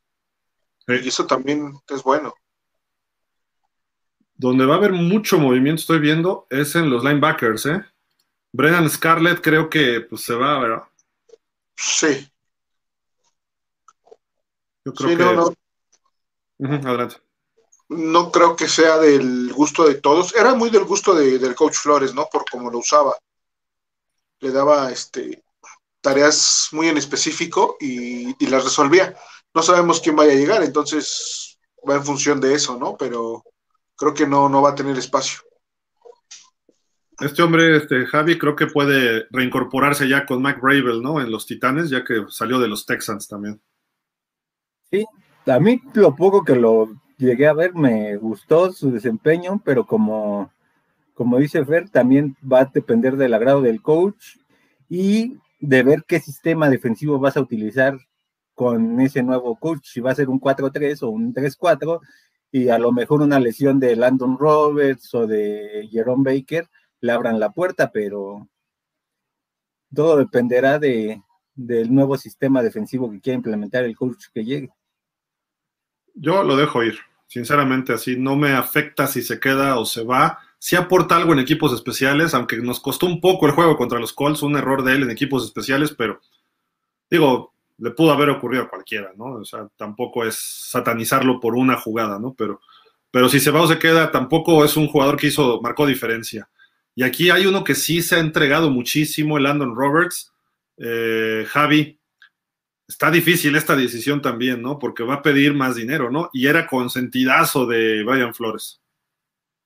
Sí, sí, quizá aquí ese puede ser el principal detalle, que a lo mejor en lugar de quedarse en Miami, vaya a Chicago o vaya a Texans, dependiendo de si consigue el trabajo Flores. Pero por el momento, sí me gustaría que se quedara en Miami, porque si lo dejas ir, pues sería la segunda vez que pierdes un buen linebacker en dos años. Entonces, ahí sí, por el nivel que tiene, sí me gustaría que se quedara. Y Fer, por ejemplo, si te digo que se vaya Roberts y que venga Leighton Banderesh o Jalen Smith. Este, hasta el aire se te fue. Hasta el aire se me fue. Este... Y pensando que llegara Dan Quinn a Miami, porque él los acaba de coachar en Dallas, aunque dejaron ir a Jalen Smith, pero Banderesh es agente libre. Sí. Por, pues por juventud, tal vez escogería, escogería. Pero bueno, Roberts, toda la experiencia del mundo, entonces. Híjole, esta este está muy buena, ¿eh? está, está buena, está difícil. Yo Creo personalmente, que... aunque sea muy frágil, me iría por Leighton Banderesh. Este año se vio completo y el partidazo que dio el domingo, ¿eh? Fue, fue, elevando su nivel en la temporada cuando lo requirieron, fue poco a poquito. Al principio el novato estaba haciendo cosas y bla, bla, bla, y, y Banderesh, ¿dónde está? Y desapareció, y de repente al final de la temporada empezó a hacer sus jugadas, no les alcanzó a los Cowboys, ¿no? Pero dio un partidazo el domingo contra los 49ers, fenomenal. eh, tuvo una intercepción antes en otro partido. Eh, creo que sería el complemento perfecto de Jerome Baker. Eh, Baker ha sido más consistente, entonces ellos dos podrían estar manejando bien ese, la cuestión interior de linebackers en Miami. Y si llegara Dan Quinn, de por sí es una defensiva buena y nos hace falta otro linebacker, ahí está. Y, repito, Landon Roberts me gusta mucho, como a ustedes, porque es entregado y todo, pero a lo mejor el coach nuevo dice, pues eras gente de flores, eh, sí sirves, pero te voy a dar tres pesos. ¿Los quieres? No. Ah, bueno, bye, adiós, ¿no? Y mejor te buscas un novatito que vayas desarrollando. Tienes otras opciones que ahorita vamos a platicar. Y yo preferiría personalmente este, aunque ha demostrado lesionarse también bastante. Sam Eweboen, el flojo. el huevón. Entonces, no, no sé, Fer, yo, ¿preferirías a Roberts quedarte o a Eweboen? Uf, este. No, a Roberts, ahí sí me quedo a Roberts. A Roberts, ok. Sí, sí, por la experiencia, lo que le aporta a, a Baker. hemos visto que Baker de repente se pierde cuando, cuando no tiene ese respaldo de, veteranía, ¿no? Lo vimos hoy muy marcado cuando le faltó Banoy. Y creo que sería lo mismo eh, yéndose Roberts. Entonces sí necesita creo yo que todavía necesita de, un linebacker que de repente le diga, a ver, chavo, es por acá la cosa. Entonces, este, Guabón no le va a aportar eso. Entonces, yo, yo ahí es donde elegiría a Roberts o encima de Guabón, ¿no? Pero obviamente por juventud y por, por capacidades físicas, pues sí, Guabón está, está, está despuntando y está haciendo un linebacker que, viene creciendo, que lo, no, lo, no lo hizo mal eso es una realidad. Y como dices, ¿no? Si Robert se pone a mejor exigente con, con la lana, pues entonces vas a tener que prescindir de él, pero tienes ahí atrás a Guaboen, Y hay otro por ahí, ahorita vemos también, otro linebacker. Hay dos linebackers más, pero eh, Javi, olvidémonos de quién traigas, que esa es la esencia, ¿no? ¿Lo firmarías a este, a Roberts? Y, bueno, voy a mencionar rápido, y perdón, Fer, ya te tocó a ti con ese handicap en contra, pero Vince Beagle es otro, y Duke Riley son los otros que son agentes libres. Entonces, perdón, la decisión a lo mejor tiene que ir más allá dependiendo de ya el paquete, qué te gusta más de todos estos. Que creo que los cuatro que estamos hablando son buenos. Eh, Riley, Eweboen, eh, Landon Roberts, ¿y cuál era el otro que dijimos? Este... Brandon Scarlett. Scarlett, que creo que Scarlett es el que más sobra y quizá este muchacho Duke Riley. Eh, pero con Ewaboen, ¿te lo quedas o te lo, le das las gracias, este Javi? No, me lo quedo porque cuando ha jugado ha sido de impacto y además pues tiene la juventud, tiene este, a su favor que no va a ser tan caro y pues te puede dar este, otra visión esa defensa dependiendo del sistema que se quiere implementar de esos cuatro linebackers que mencionamos, ¿con cuál se quedan? O sea, ¿con cuál? Vamos a poner que sean dos, dos se quedan y dos se van. Scarlett, Riley, Ewaboen y Roberts. No, pues Roberts y Ewaboen se quedan. Y los otros dos van. De todos tienes ahí a Van Ginkel atrás, de todos modos. Sí, claro. Y sabes qué, este Beagle como que ha quedado a deber siempre, ¿no? También lesiones por aquí. No es malo, pero siempre como que le faltó algo, ¿no? Sí, no, no terminó, no ha terminado de, despuntar, ¿no? Pero pues ya no creo que despunte más. Entonces, igual puedes prescindir también de él, ¿no? O te lo quedas para darle profundidad a la posición. Si te sale barato. Sí, es que ahorita ya va en función de cuánto nos cueste, o bueno, cuánto le cuesta al equipo. Y, y qué tanto te, aporte, ¿no? Y la otra es que no tenemos coach, entonces, a lo mejor si, supiéramos que se va a quedar Floresa, pues la tenemos fácil, porque decimos, ah, no, pues esto se queda, este se queda, este se queda, y este se va, y este se va, ¿no? Pero ahorita sin coach, pues todavía está más difícil. Y ver que, repito, si es Queen, a mí se me hace que se desprendería de muchos para traer su gente. Y se firmaron ajá, los Cowboys por un año que venían con él desde Atlanta. Entonces, y también allá tienen problemas, allá tienen problemas de dinero y de muchos agentes libres. Entonces no van a poder firmar a todos. Entonces ahí es donde a ver, ahora vénganse para acá, muchachos, que de los cuatro, no sé cuánto se llevó, se traiga dos aquí, de, de Monta y Case, o no me acuerdo cómo se llama este hombre, y empieces a traer esos y safeties para apoyar a los jovencitos, bueno, creo que podría armar también una muy buena defensiva acá el señor Quinn. Y pues ya para cerrar, nos quedan los safeties. Eh, bueno, eh, back defensivos. McCourty, pues creo que gracias, ¿no? Sí, McCourty no, jugó, este, estuvo, estuvo lesionado. Sí aporta en experiencia, pero la verdad es que tenemos, tenemos buenos safeties, ¿no? Entonces no, no tenemos problema ahí.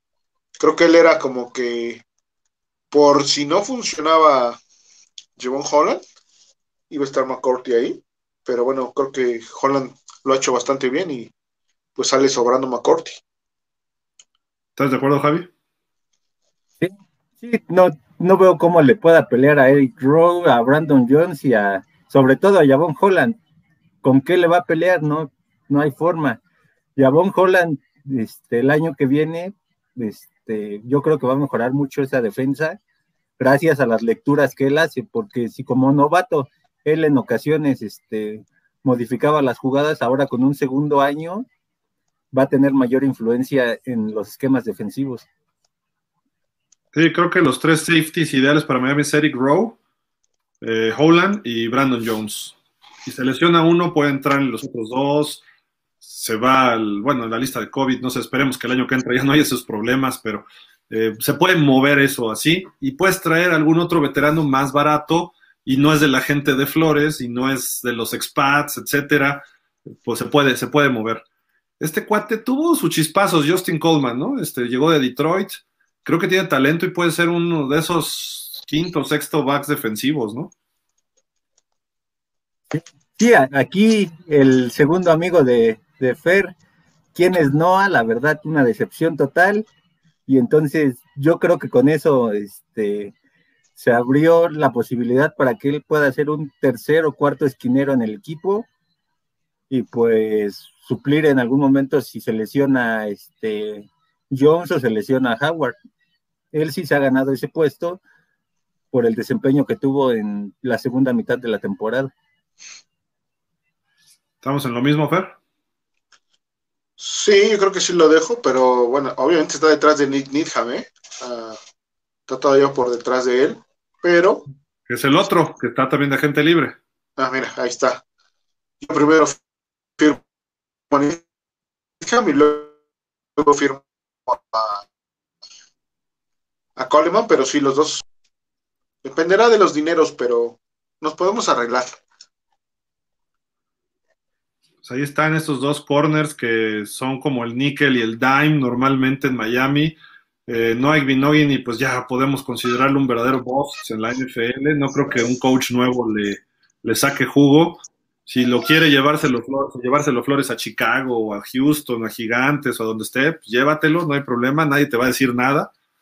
No sé si fue necesidad de Flores o fue necesidad de Greer, puede ser otro problema de, diferencia entre ellos. A lo mejor Greer dijo, este es este, ¿no? Y a lo mejor Flores dijo, yo quiero un corner, quién sabe, ¿no? Eh, hay otros dos que, bueno, este eh, Max, pero pues así como llegó, no sabemos si se vayan, no sé, tampoco fue el jugador de impacto, creo yo. Y el pateador Michael Palardi, que creo que tuvo sus momentos malos, pero también buenos, no fue como el anterior Matt Hack, pero pues el pateador lo firmas por tres pesos y creo que se puede quedar, ¿no? Este, y si se va él, vendrá otro y ya ves qué haces, ¿no? Sí, a mí me gustaría que le dieran continuidad para ver si en realidad este, el mal momento de Sanders fue ese cambio de, de Palardi por Matt Hack o si fue baja de rendimiento total de Sanders. Entonces, como no existió una química tan fuerte entre Palardi y Sanders, pues me gustaría que se quedara otro año Palardi para ver si Jason Sanders recupera su nivel. Pues sí. Estamos de acuerdo. ¿Tú también, Fer? Sí, sí, igual que como dice, como dice Javi, creo que es importante que se quede. Y agentes libres fuera, ya platicaremos después. Tenemos que analizar quiénes quedan de toda la liga, pero creo que necesitamos linieros ofensivos, agentes libres de, de peso y de calidad. dependerá del coach nuevo, a ver, a lo mejor si viene, vamos a, vamos a pensar que a lo mejor viniera Dan Quinn, a lo mejor convence a exlinieros de los Falcons o a linieros de los ofensivos, aunque sean de la ofensiva, a lo mejor puede convencer o atraer a alguien de los Cowboys que no son malos.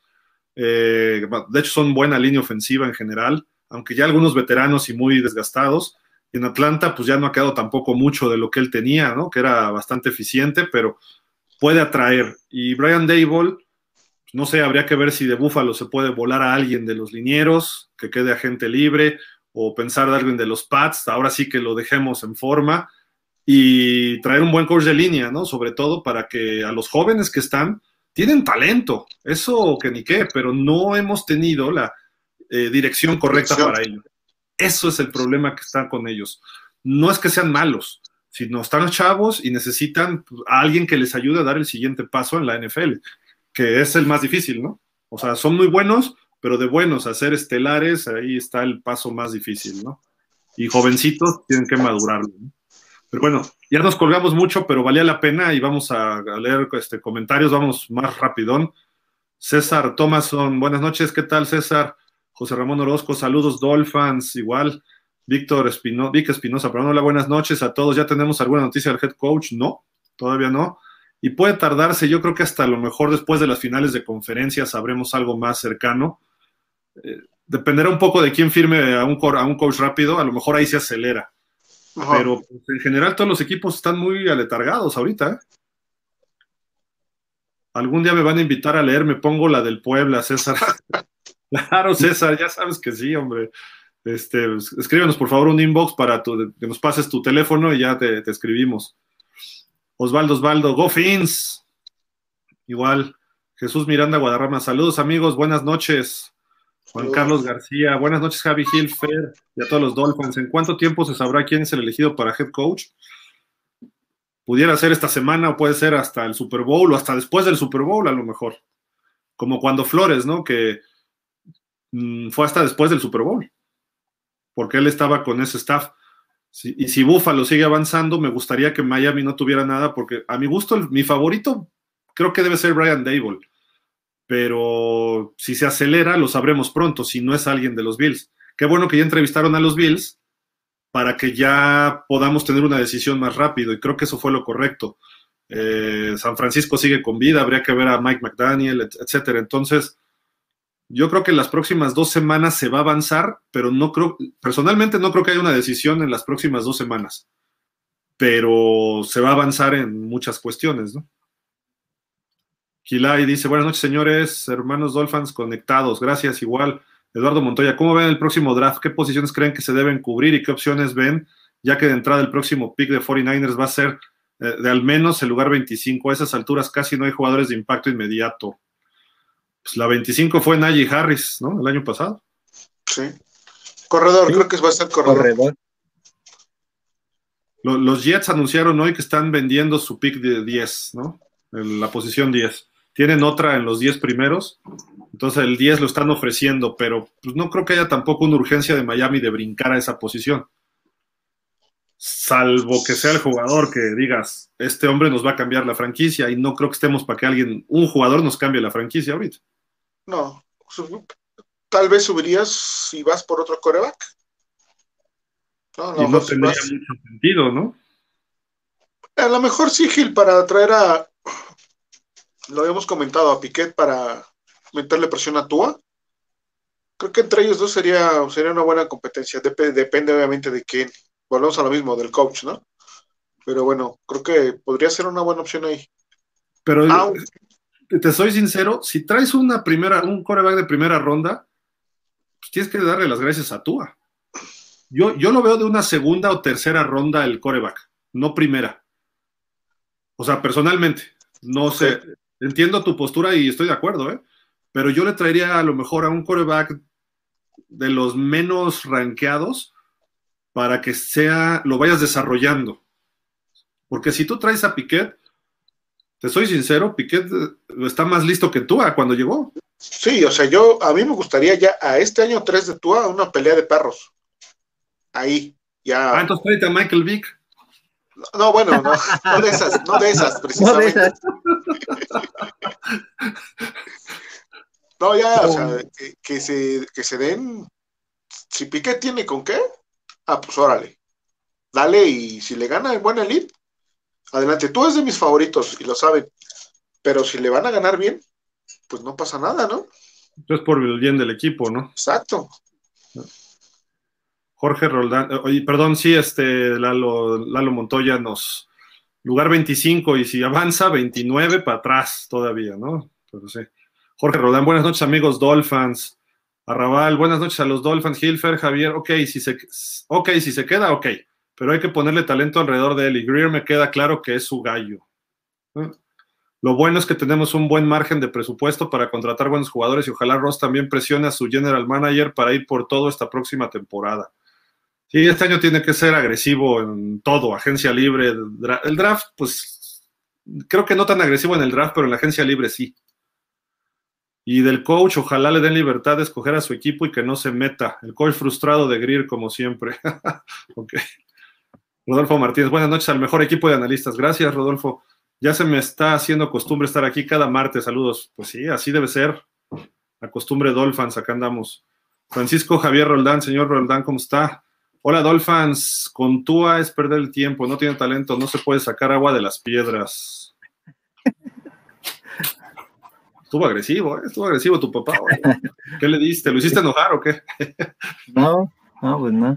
Arrabal dice, lo que se preocupa es que lo que preocupa es que en ese sentido un buen head coach no va a permitir injerencias externas y posiblemente bajo la lupa de los coaches. Hoy en día venir a Miami no es bueno y como siempre el que aceptará será un novatito que se amolde a Greer. Uf. Así como que pegaste en el clavo, Arrabal. Sí, es un riesgo muy latente que, está ahí, finalmente es una realidad, ¿no? Y por eso es que muchas, o bueno, por eso es que los últimos coaches de Miami son coaches sin experiencia. Entonces, puede ser que sigamos en la misma línea. Sí. Esperemos que no ocurra eso y que le den libertad, ¿no? Según lo que dijo Ross en su conferencia la semana pasada, y de Tua dependerá lo que decida el coach. A mí me gusta, es un muchacho que va creciendo y bla, bla, bla, pero dependerá del nuevo coach. No sé si sea políticamente lo correcto lo que dijo, si sea cierto o lo que se está mencionando, que las condiciones es que Tua va a ser el, el coreback de Miami, que a eso se tiene que adaptar el siguiente head coach. Entonces, Dan Quinn va a decir, si le gusta Tua, va a decir va. Pero si es de los que no le gustan Tua, va a decir, ¿saben qué? Pues gracias, pero gracias. Brian Dable, creo que le puede gustar Tua por lo que conoce, pero al mismo tiempo lo ha visto en la NFL de rival y puede decir, pues es que no, le faltan muchas cosas. No sé, a pesar de que tenga esa relación del college, ¿no? Que fue de un año, ¿eh? Nada más. Y por cierto, ese año no era titular Tua. Fue el año que entró de, reserva en la final. Entonces, así como que estaban ellos, uña y mugre, el coordinador ofensivo y el coreback, pues no. Señor Roldán, hay que buscar un coreback de élite, linieros de calidad, un corredor, un buen apoyador de calidad contra la carrera. pues sí, hay bastante, hay, hay que trabajar. Rodolfo Martínez, ya confirmó Prescott que esa jugada del final la mandaron de la banca. La pregunta es quién, McCarthy o Moore y Prescott ya no es un novato para darse cuenta que esa jugada no iba a resultar. Sí, no, y, es obvio, era el coreback draw, porque la agarra y se deja ir. Y su primera declaración dijo, es que me tenía que haber tirado antes para dejar más segundos. Esa jugada estaba mandada, no es que él viera el hueco. Entonces, digo, Moore no me late, está todavía chavo, está todavía verde. A lo mejor en cinco años va a ser un buen coach o estar listo, pero hoy no. Si se quiere ir a los Jaguares, adelante. Y si los Jaguares quieren desperdiciar la carrera de Trevor Lawrence con él, es su problema. O el equipo que lo tome. No, yo creo que él va a ser buen coach, sí, pero hoy no. Gilay dice, hace un tiempo Gil acertadamente lo comentó, Marino solo está en el equipo realizando trabajos de asesor y no se compromete en las decisiones del equipo para no dañar su imagen. Sí, anda ahí nomás cobrando y haciéndose imagen. No me gusta lo que le pasa a John Elway. Sí, no. No se quiere arriesgar. Y se ve a John Elway, lo están criticando porque no encuentra coreback desde hace mil años, ¿no? Dice Rodolfo, ¿qué tan cierto será que Flores insultó a Tua después del partido contra los Titanes y lo mismo Tua? Ya traían pique. Pues se ha filtrado por medios, ¿no? Eso. Muy probablemente es que sí ocurrió, porque se vio una discusión en el campo, ¿no? Y después dicen que en el vestidor se, dijeron hasta la letra F, ¿no? Fa, y tú también, y la madre foca, y la tuya, y bla, bla, bla, ¿no? Entonces, pues, sí, sí puede ser, pero digo, siendo de Nueva York y pues con ese corazón latino, Brian Flores creo que sí pudo haber dicho primero el insulto. Pero Tua yo lo veo que es un chavo muy decente y a lo mejor Tua lo propició y por eso, digo, Flores, ¿no? Flores fue, fue el que inició y por eso lo, despacharon, ¿no? Jesús Ponce, Jalen Hurts hoy por hoy es mejor que Tua. Pues siempre. están en el mismo nivel. Recordamos que fue desbancado por Tua en Alabama. Creo que están en el mismo nivel porque los dos han quedado mucho a deber y aunque este apenas Filadelfia fue eliminado de postemporada, fue más por cómo funcionaba su ataque terrestre que por el desempeño de Jalen Hurts. Entonces, Jalen Hurts también el año que viene tiene que demostrar que puede ser ese hombre para Filadelfia o al igual que Tua, van a estar buscando este trabajo de suplente ya a partir de su cuarto año. Es más fácil coachar a Jalen Hurts que a Tua. Sí. Por los talentos que tiene físicos. Eh, nivel ahorita están igual. Se metió a playoffs, sí, pero ve cómo jugó re mal contra Tampa. Tua no le tocó jugar contra Tampa, pero creo que le hubiera ido un poco mejor.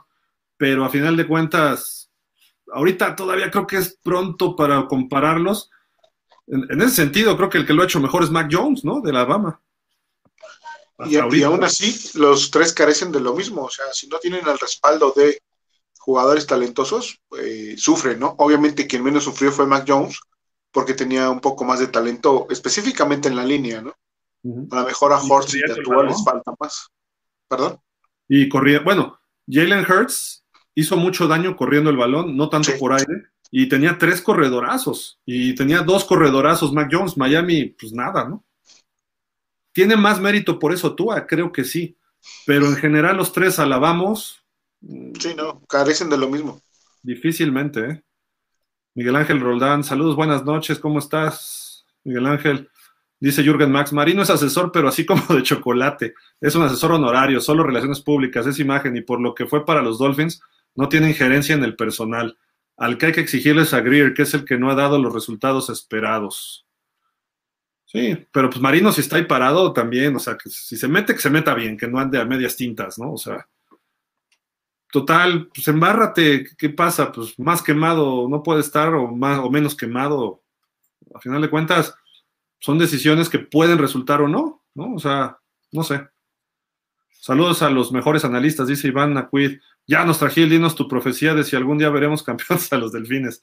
Sinceramente, ¿cuánto tiempo dan para ver a nuestros delfines alzar el trofeo? Es que eh, eh, no, es volver a empezar ahorita, no de cero, pero es volver a empezar. Entonces, necesitamos ver primero quién, quién va a estar ahí para poder más o menos darnos una idea, ¿no? Sí. dependemos de qué este, de qué coach van a adaptar a Tua y si en realidad Tua te va a dar las respuestas que esperas de él en Miami. Es que pueden ocurrir mil cosas malas con el, con el equipo, ¿no? Y ahorita no se ve, o sea, no se ve la luz. ¿Por qué? Porque un coach que te da dos temporadas ganadoras consecutivas, que se levanta de un 1-7 contra el equipo que sea, si quieres hasta con los Pumas del CU, no, no importa, pero tenías que ganar esos partidos y los ganaron los, los Dolphins. Tomó el control del equipo, él se deshizo de sus coordinadores y él empezó a tomar el control de todo el equipo y lo despachas. Eh, por las diferencias con el gerente general de Tua, quizá de los picks, de lo que pasó en los vestidores, etcétera. ¿Qué coach? O sea, es como cuando llegó Bill Parcells a Dallas. Dijo, yo quiero manejar el equipo. Y le dijo Jerry Jones, adelante, tú decides. Y al segundo o al tercer año le preguntan a Bill Parcells, ¿quieres a Terrell Owens? Y dijo, nunca. ¿Y qué es lo primero que hace Jerry Jones? Ahí te va Terrell Owens. Acabó la temporada y dijo Bill Parcells, ahí te ves. yo no necesito de esto, yo te dije que quería esto, adiós, ¿no? Llegó Bill Parcells a Miami y el tipo, pues, ¿quién le iba a decir algo? Porque era vicepresidente, él decidía. Él decidió poner Esparano, que digo, un tipazo, pero no era buen coach. Decidió poner a Jeff Ireland de gerente, que Jeff Ireland, otro tipazo, pero nada más era, eh, había sido scout y jefe de scout, no tenía experiencia, y decidieron irse por Jake Long en lugar de Matt Ryan. ¿Y quién le va a decir algo a Bill Parcells? Nadie, porque es Bill Parcells. Pero si llega Mike McDaniel y le dicen, Mike McDaniel, tú eres un jovencito nerdo de treinta y tantos años, tienes que trabajar con Tua sácale jugo, eso te voy a contratar. Y me vas a costar dos millones de dólares por año. En cambio, si llega Dan Quinn, le tienes que pagar arriba de 5 millones y Dan Quinn va a decir, pero yo no quiero a Tua o quiero a Tua. Cualquiera de las dos. Vamos a suponer que diga, no lo quiero. Entonces Miami va a decir, uy, ¿y ahora qué hacemos? Solito Ross y Chris Greer se metieron en, en camisa de 11 varas al, al, clavarse con Tua. Ross medio se lavó las manos diciendo, el siguiente coach va a decidir lo que pase con Tua. ¿Por qué? Porque ve los, todos los ángulos de su negocio de alguna forma. Y Chris Greer, mira, ¿por qué no ha dicho nada ni ha aparecido? Pues porque él está con Tua hasta el final. Entonces, digo, está muy difícil. Una profecía ahorita, a lo mejor llega Brian Dable y en dos años estamos en el Super Bowl. Puede ser. Siempre y cuando Greer deje de ser Greer y empiece a actuar como Jerry Jones y empiece a tomar buenas decisiones en el draft sea agresivo en la agencia libre y ponga las piezas importantes para que un buen coach pueda sacarle, bueno, un coach y su staff puedan coachar a esos jugadores para mejorar, incluyendo a Tua, incluyendo a Austin Jackson, incluyendo a Liam Aikenberg, a, Solomon Kindley, a Robert Hunt, eh, Van Ginkel, toda la defensa que sí necesita coacheo todavía, o sea, todavía no es la mejor defensa de la liga, pero va en ese camino. Entonces, en dos años podría estar el Super Bowl, sí, pero necesitan agarrarle la onda rápido al nuevo head coach. Pero la temporada que entra, o sea, el Super Bowl 57, lo vamos a ver desde casa. Con suerte estamos en playoff y a lo mejor nos despachan en la primera ronda. O sea, esa es la realidad. Eh, análisis. Ya si nos ponemos a moverle a la bolita de, de cristal, pues a lo mejor Miami hace la carrera larga en los próximos playoffs, porque hay mucho talento joven si llegan los coaches adecuados, puede ser exponencial, ¿eh? Porque ya están coachados más o menos de alguna forma y llega un coach que sepa un poco más, y no me refiero al head coach, sino me refiero a los asistentes, van a decir, ay, pues es que mi coach de línea era muy malo, este cuate me, da los puntos finos que me hacen mejorar. Y esos jugadores que tienen talento, mira, se van para arriba. Eso es lo que puede pasar, eso es lo positivo, pero pueden ocurrir 10.000 cosas negativas como se está viendo y eso es, lo, eso es el problema. Y el problema es que estamos acostumbrados a lo negativo en Miami. ¿No? O sea, es muy difícil. Y ya que se veía algo sólido, vienen con esta tontería de Flores.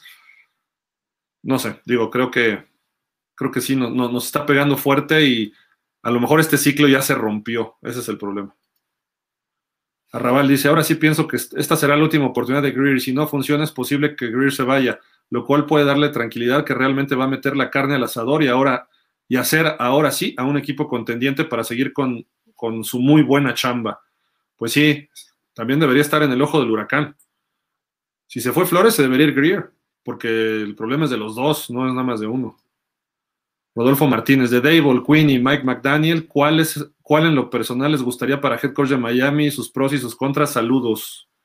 Ya lo pensionamos, ¿no? Ahorita, más o menos. De McDaniel yo no lo traería, ¿eh? No, está muy joven. Ni McDaniel, ni Moore, ni Vance Joseph. Habría que analizar bien al muchacho que viene también de los Rams. Puede ser una opción. Uh, probablemente. ¿Cómo se llama? Probablemente. ¿Cómo se llama este cuate? Por acá. Ah, acá está, a ver, se llama Thomas Brown. Thomas Brown. Quizá él. De los demás, ni Leslie Frazier, ¿eh? O sea. No. No, eh, bueno, yo tendré que analizar a Thomas Brown, la verdad no lo tenía en el radar, entonces no puedo hablar de él. apareció en estos días. Sí, de Dable, y Quinn son las opciones más viables de los que ya se han puesto ahí en, la línea, ¿no? creo que son mis finalistas y creo que también de Javi, de, de, los tres coincidimos. Y a lo mejor les digo, hay que ver a Thomas Brown. Todos los demás, entrevístalos y tenlos en lista, pero hasta ahí, ¿no? Kellen Moore ni lo entrevistes, así de simple. Si va a ser así, mejor le pides a los Santos este permiso para entrevistar a Dan Risi. Por lo menos tiene carácter y liderazgo como entrenador. ¿El que es de ofensivo de allá, de los? Está como asistente de Peyton y como coordinador de equipos especiales, como ah, entrenador de equipos especiales. Sí, de acuerdo. Yo lo que haría es hablar con alguno de los pesos pesados y decirles, a ver, Harbo, Peyton, hablas de dueño a dueño, oye, échame la mano, ¿no? Mi equipo nomás no levanta, suéltalo, vamos a hacer un trade, yo te doy selecciones, échame un coach de este nivel y, déjame armar mi, franquicia, ¿no? Ya, tú ya cumpliste tus ciclos, ya ganaron campeonatos. Nada más no se les va a ocurrir Mike Tomlin, porque ahí sí. O sea, no. Arrabal dice, en esa temporada baja, Tua tendrá que hacer fuerza en el brazo y el coach que esté, traerle un muy buen entrenador de corebacks para que pula su fuerza y puntería y pueda lanzar arriba de 20 yardas sin problema. Lo trabajó fuerte el año pasado, ¿eh? Y se vio mejor y creo que este le va a ayudar también. O sea, su, disciplina ahí está. El muchacho es bueno, no es, no es, vamos a pensar, ni siquiera es sangrón como Rogers, no, no, no, es un buen tipo. Digo, Flores le criticaba que su día de descanso se iba a jugar golf, pero bueno, es su día de descanso, también no tiene que, estar fuera del fútbol, eso es sano también para un jugador. Y compromiso lo tiene y, y, se vio al grado de que regresó de la lesión como regresó, ¿no? Entonces, si le falta trabajo, sí, le falta trabajo y lo va, lo va a hacer en esta temporada baja. De alguna forma. ahí yo creo. sí, adelante, Javi pero yo creo que más de la crítica de Flores va dirigida a la cuestión de que si tú durante el receso de temporada dices, no me sé el playbook, este, me sentí que me dolía la cadera cuando lanzaba un pase de 10 yardas. Si tú vas y dices eso antes del inicio de esta temporada, pues ¿qué es lo mínimo que te van a pedir? Que te comprometas al 100% sin importar si es tu día de descanso o no, porque todavía no tienes un puesto seguro aunque Tua sabe que lo tiene seguro por no tener una competencia directa, él tendría que haberle demostrado a Flores que quería comprometerse ahí, no al 100, al 200% para cerrar bocas y demostrar que él puede ser en 3, 4 años el coreback que necesita Miami. Creo que hizo su esfuerzo, ¿eh? eso yo no se lo critico, pero no ha sido suficiente. Y Flores también quería, pues Flores viene de la línea de Belichick, quiere robots, quiere gente ahí metida al full, pues tampoco, o sea, si, es eso, si eso es real, tampoco, ¿no? Aparte le tienes que enseñar, ¿no? A lo mejor si hubiese estado al lado de, Brady en, los Pats, a lo mejor si fuera un Jimmy Garoppolo, por así decirlo, que ya sabe cómo se trabaja o cómo trabajaba Brady, que es el primero en llegar y el último en irse y hacer las cosas y estar ahí metido y todo ese rollo, ok, te la compro. Y te digo, bueno, sí, tenía que haberlo hecho así tú.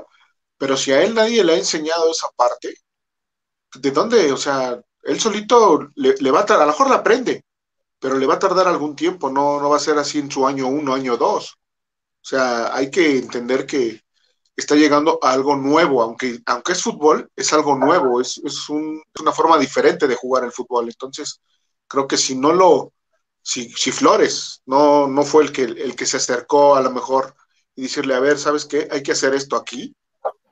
Pues entonces, ¿cómo quiere que el chavo se comprometa más, no? También pues habría que ver esa parte.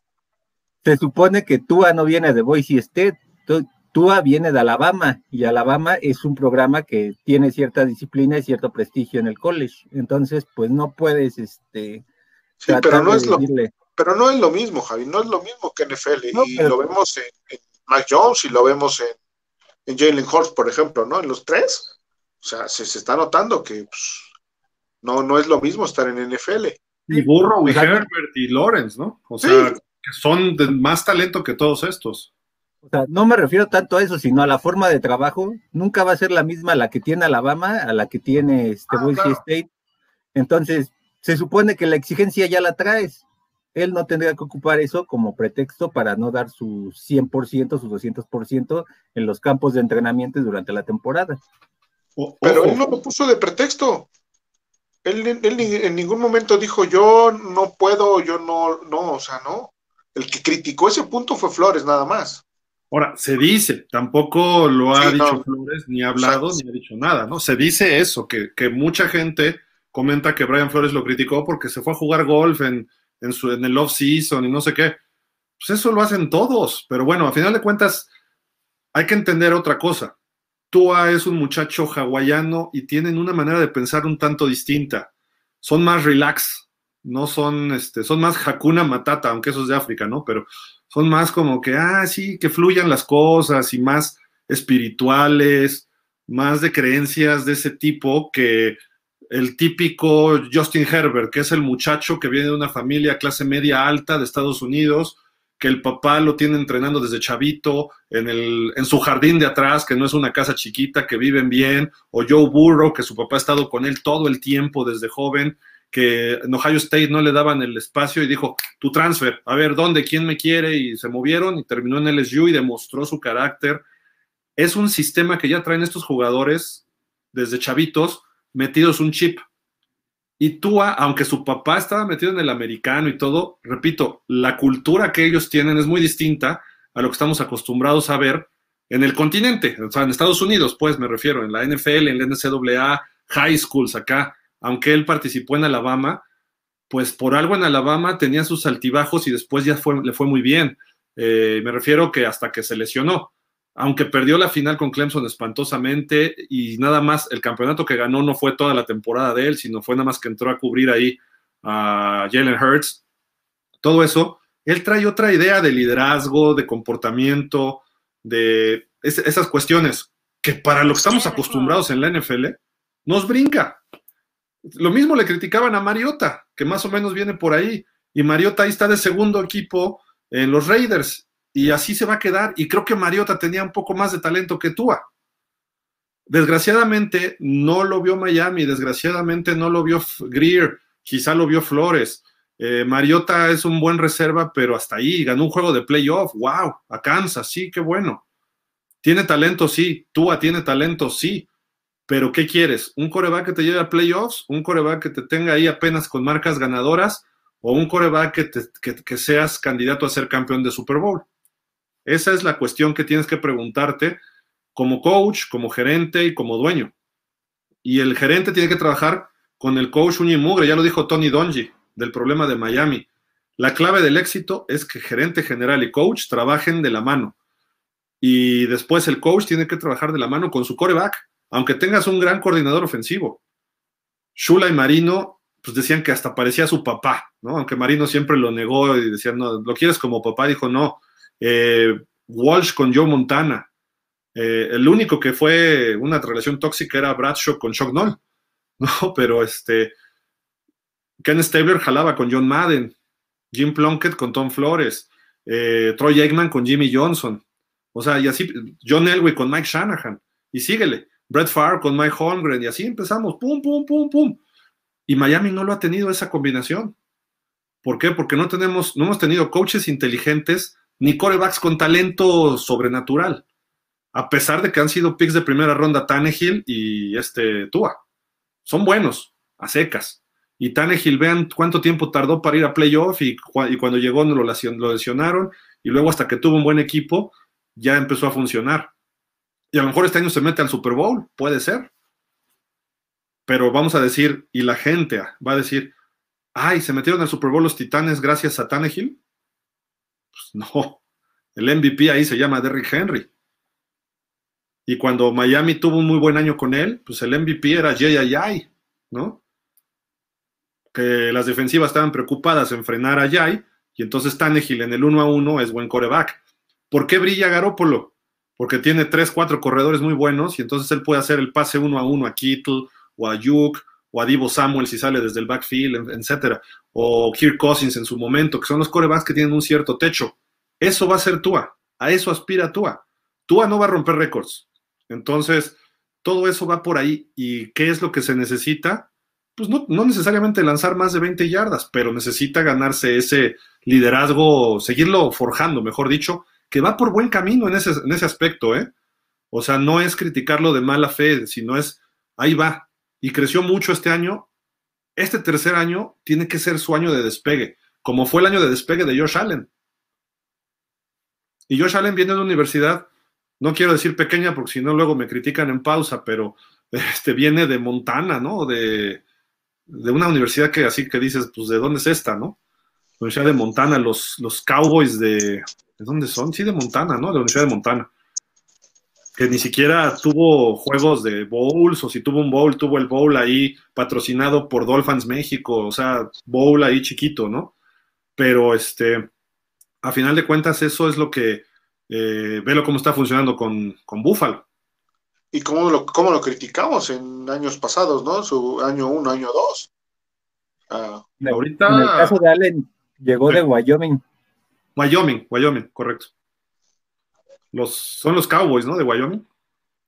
Ajá. ¿Qué jugadores han salido de Wyoming, por Dios? Por eso digo que es una universidad pequeña, no en, en el número de estudiantes, ¿no?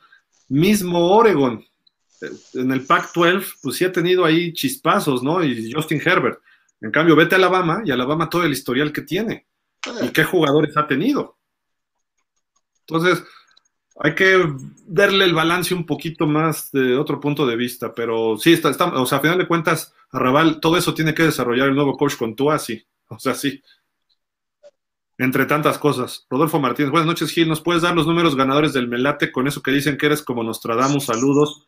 Este sí, mira, mete el 13 de Dan Marino, mete el 347 dividido en 2, 3, 4, 7, que son los triunfos de Don Shula, mete 17, 0, o sea, el 17, eh, mete el 27, que es el 72 al revés, y pone el 1 de Tua, pues porque todo el mundo cree en Tua, pues vamos con Tua.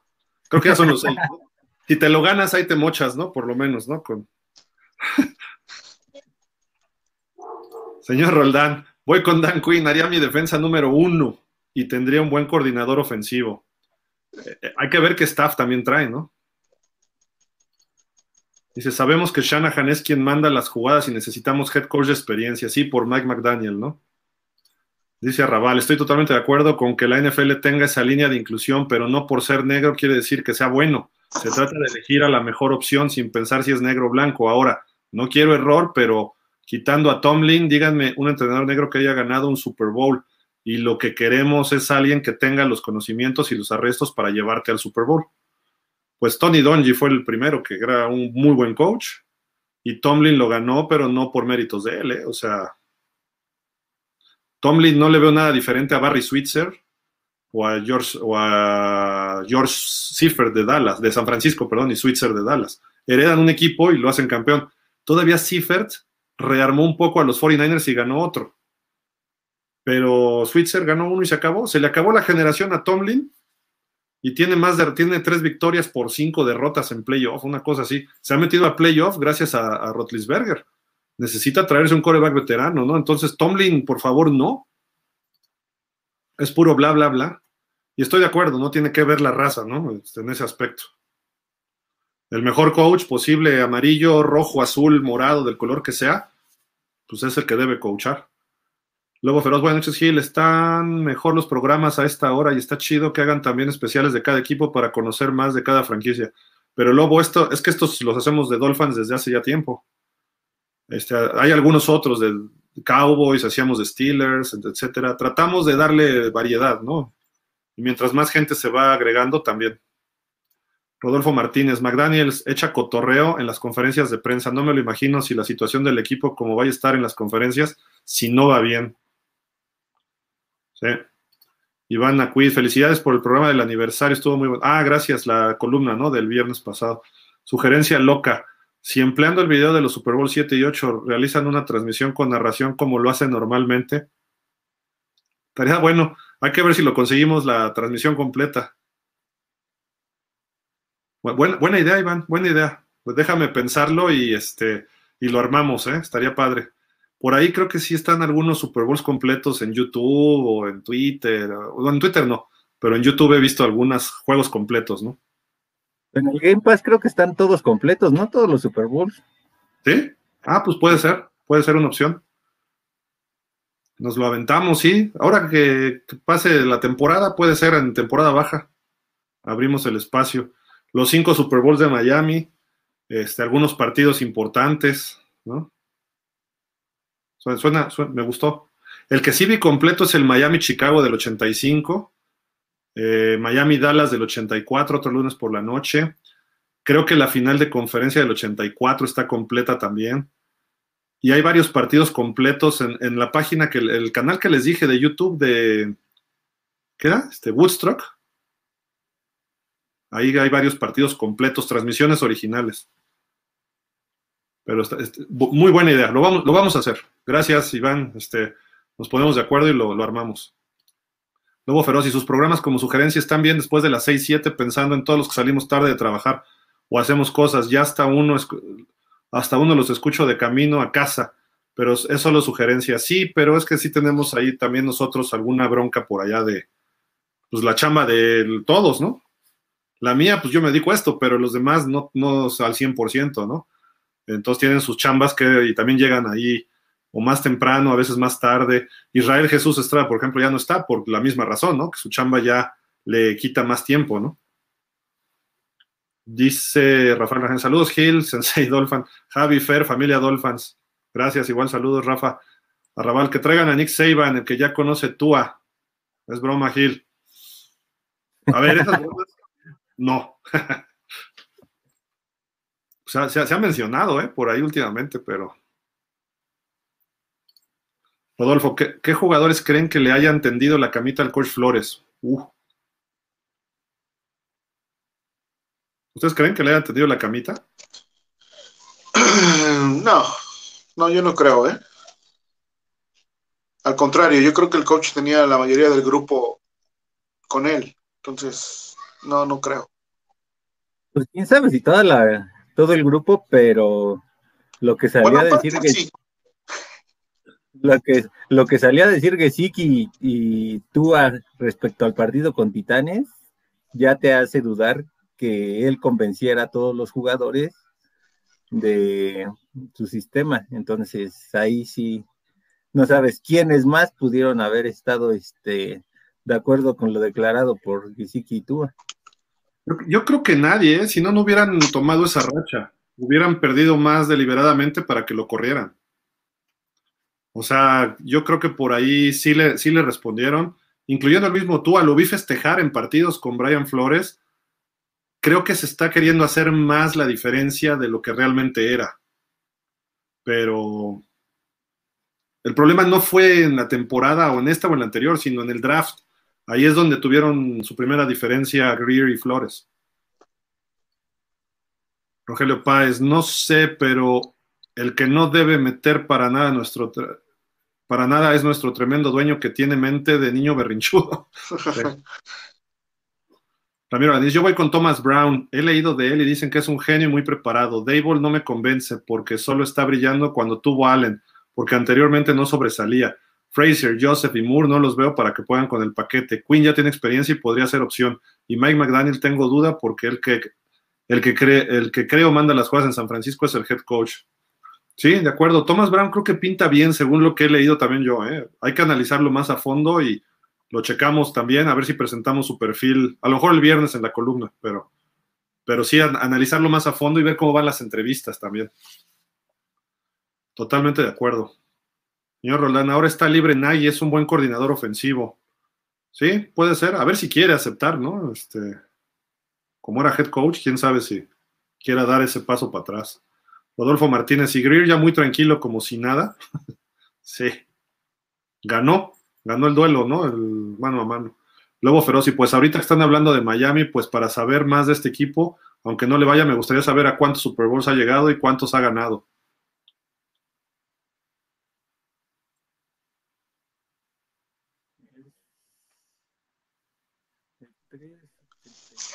Bueno, ha ganado obviamente dos. ¿Sí? con su temporada invicta. No sé qué, este, ¿qué, qué, más pidió? A ver, ¿cuántos ha llegado? Cinco. Ah, Cinco. Dos. Ha ganado, dos? tres. Ganó dos. Porque uno los, los, ha perdido, perdió el de San Francisco, el de el de Dallas, creo, y San Francisco, Dallas y Washington en el 83, creo, ¿no? ahí, va rápido. Super Bowl 6 perdió con Dallas 24-3. Super Bowl 7 ganó a Washington 14-7, fue la temporada perfecta. Super Bowl 8, 24-7 le gana a Minnesota y hasta el Super Bowl 17 pierde con Washington 27-17 y Super Bowl 19 pierde con San Francisco 38-16.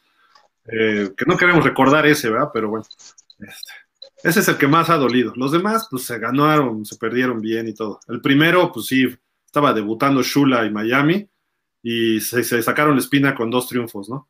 El de Washington, el 17, se pudo ganar. Eh, iba 20-17 ganando el equipo de Washington y hace una jugada Tyson, Rolando, manda un pase y Kimbo Camper lo desvía. Estaban en su zona de gol, estaban contra la pared los Redskins. Se eleva el balón y va corriendo Bocamper en la zona de anotación, hace así, y quién sabe de dónde sale Tyson y le tira el balón. O sea, ya iba a ser el touchdown y Miami se iba a ir arriba 24-20. Y se acabó el tercer cuarto, jugó muy mal Woodley el tercer cuarto, meten a Don Strong, no puede rescatar el partido y al final venía una cuarta y uno con el marcador 20-17 todavía, y Miami tenía la defensiva número uno ese año, fue el año de la huelga, y se, forman, y viene un contacto con John Riggins, el Diesel, antes de la línea de golpeo, que esa jugada es famosísima, se le cuelga a Don McNeil el, el corner, pero pues, el tipo era inmenso, un fullback, tipo Larry Sonka, y se va a cuarenta y tantas yardas hasta touchdown, y 27-17 terminó ese partido, ¿no? Eh, creo que a pesar de no haber tenido coreback, ahí Miami pudo haber sido campeón y estuvo muy cerca. Ahí fue la primera patada de kickoff de vuelta hasta touchdown en un Super Bowl, que fue Fulton Walker. Y el primer touchdown fue un bombazo de 76 yardas de David Woodley a Jimmy Céfalo. Padrísimo esa jugada también. Pero Washington dominó el partido ya la segunda mitad. Entonces, ese partido me acuerdo muchísimo porque hubo más oportunidad. San Francisco nos dominó más, ¿no? Eh, le encontraron la fórmula de frenar a Marino en su mejor año y no, no se pudo hacer nada, ¿no? Ahí superaron a Miami en casi todos los aspectos del partido y Marino no estuvo afinado, eh, le pegaron, lo bajaron a golpes, no podíamos correr, en fin. Y estaba del otro lado Montana, que era letal. Y cuando íbamos perdiendo 14-10, empieza a avanzar San Francisco. Y viene un pase, si no mal recuerdo, ¿era Ross Francis o era uno de los receptores? Creo que Mike Wilson. Y le pegan y fomblea. Lo recupera uno de los hermanos Blackwood y se va hasta touch, pero silbaron porque dijeron que no era fumble, que ya había hecho down. Hoy en día, esa jugada hubiera puesto a Miami en ventaja, 17-14, y el Super Bowl hubiera cambiado. Probablemente hubiera ganado San Francisco, pero me refiero a los momentos, y, eso es lo que hacía Shula esos momentos de cocheo, en esos detalles era donde ponía al equipo competitivo. Y pues busquen ahí ese, Super Bowl y es una jugada que si eh, hasta la, Freddy Solomon fue el que fombleó, que había pasado por Miami, era un velocista. Eh, Super Bowl 19 ahí en Palo Alto, California.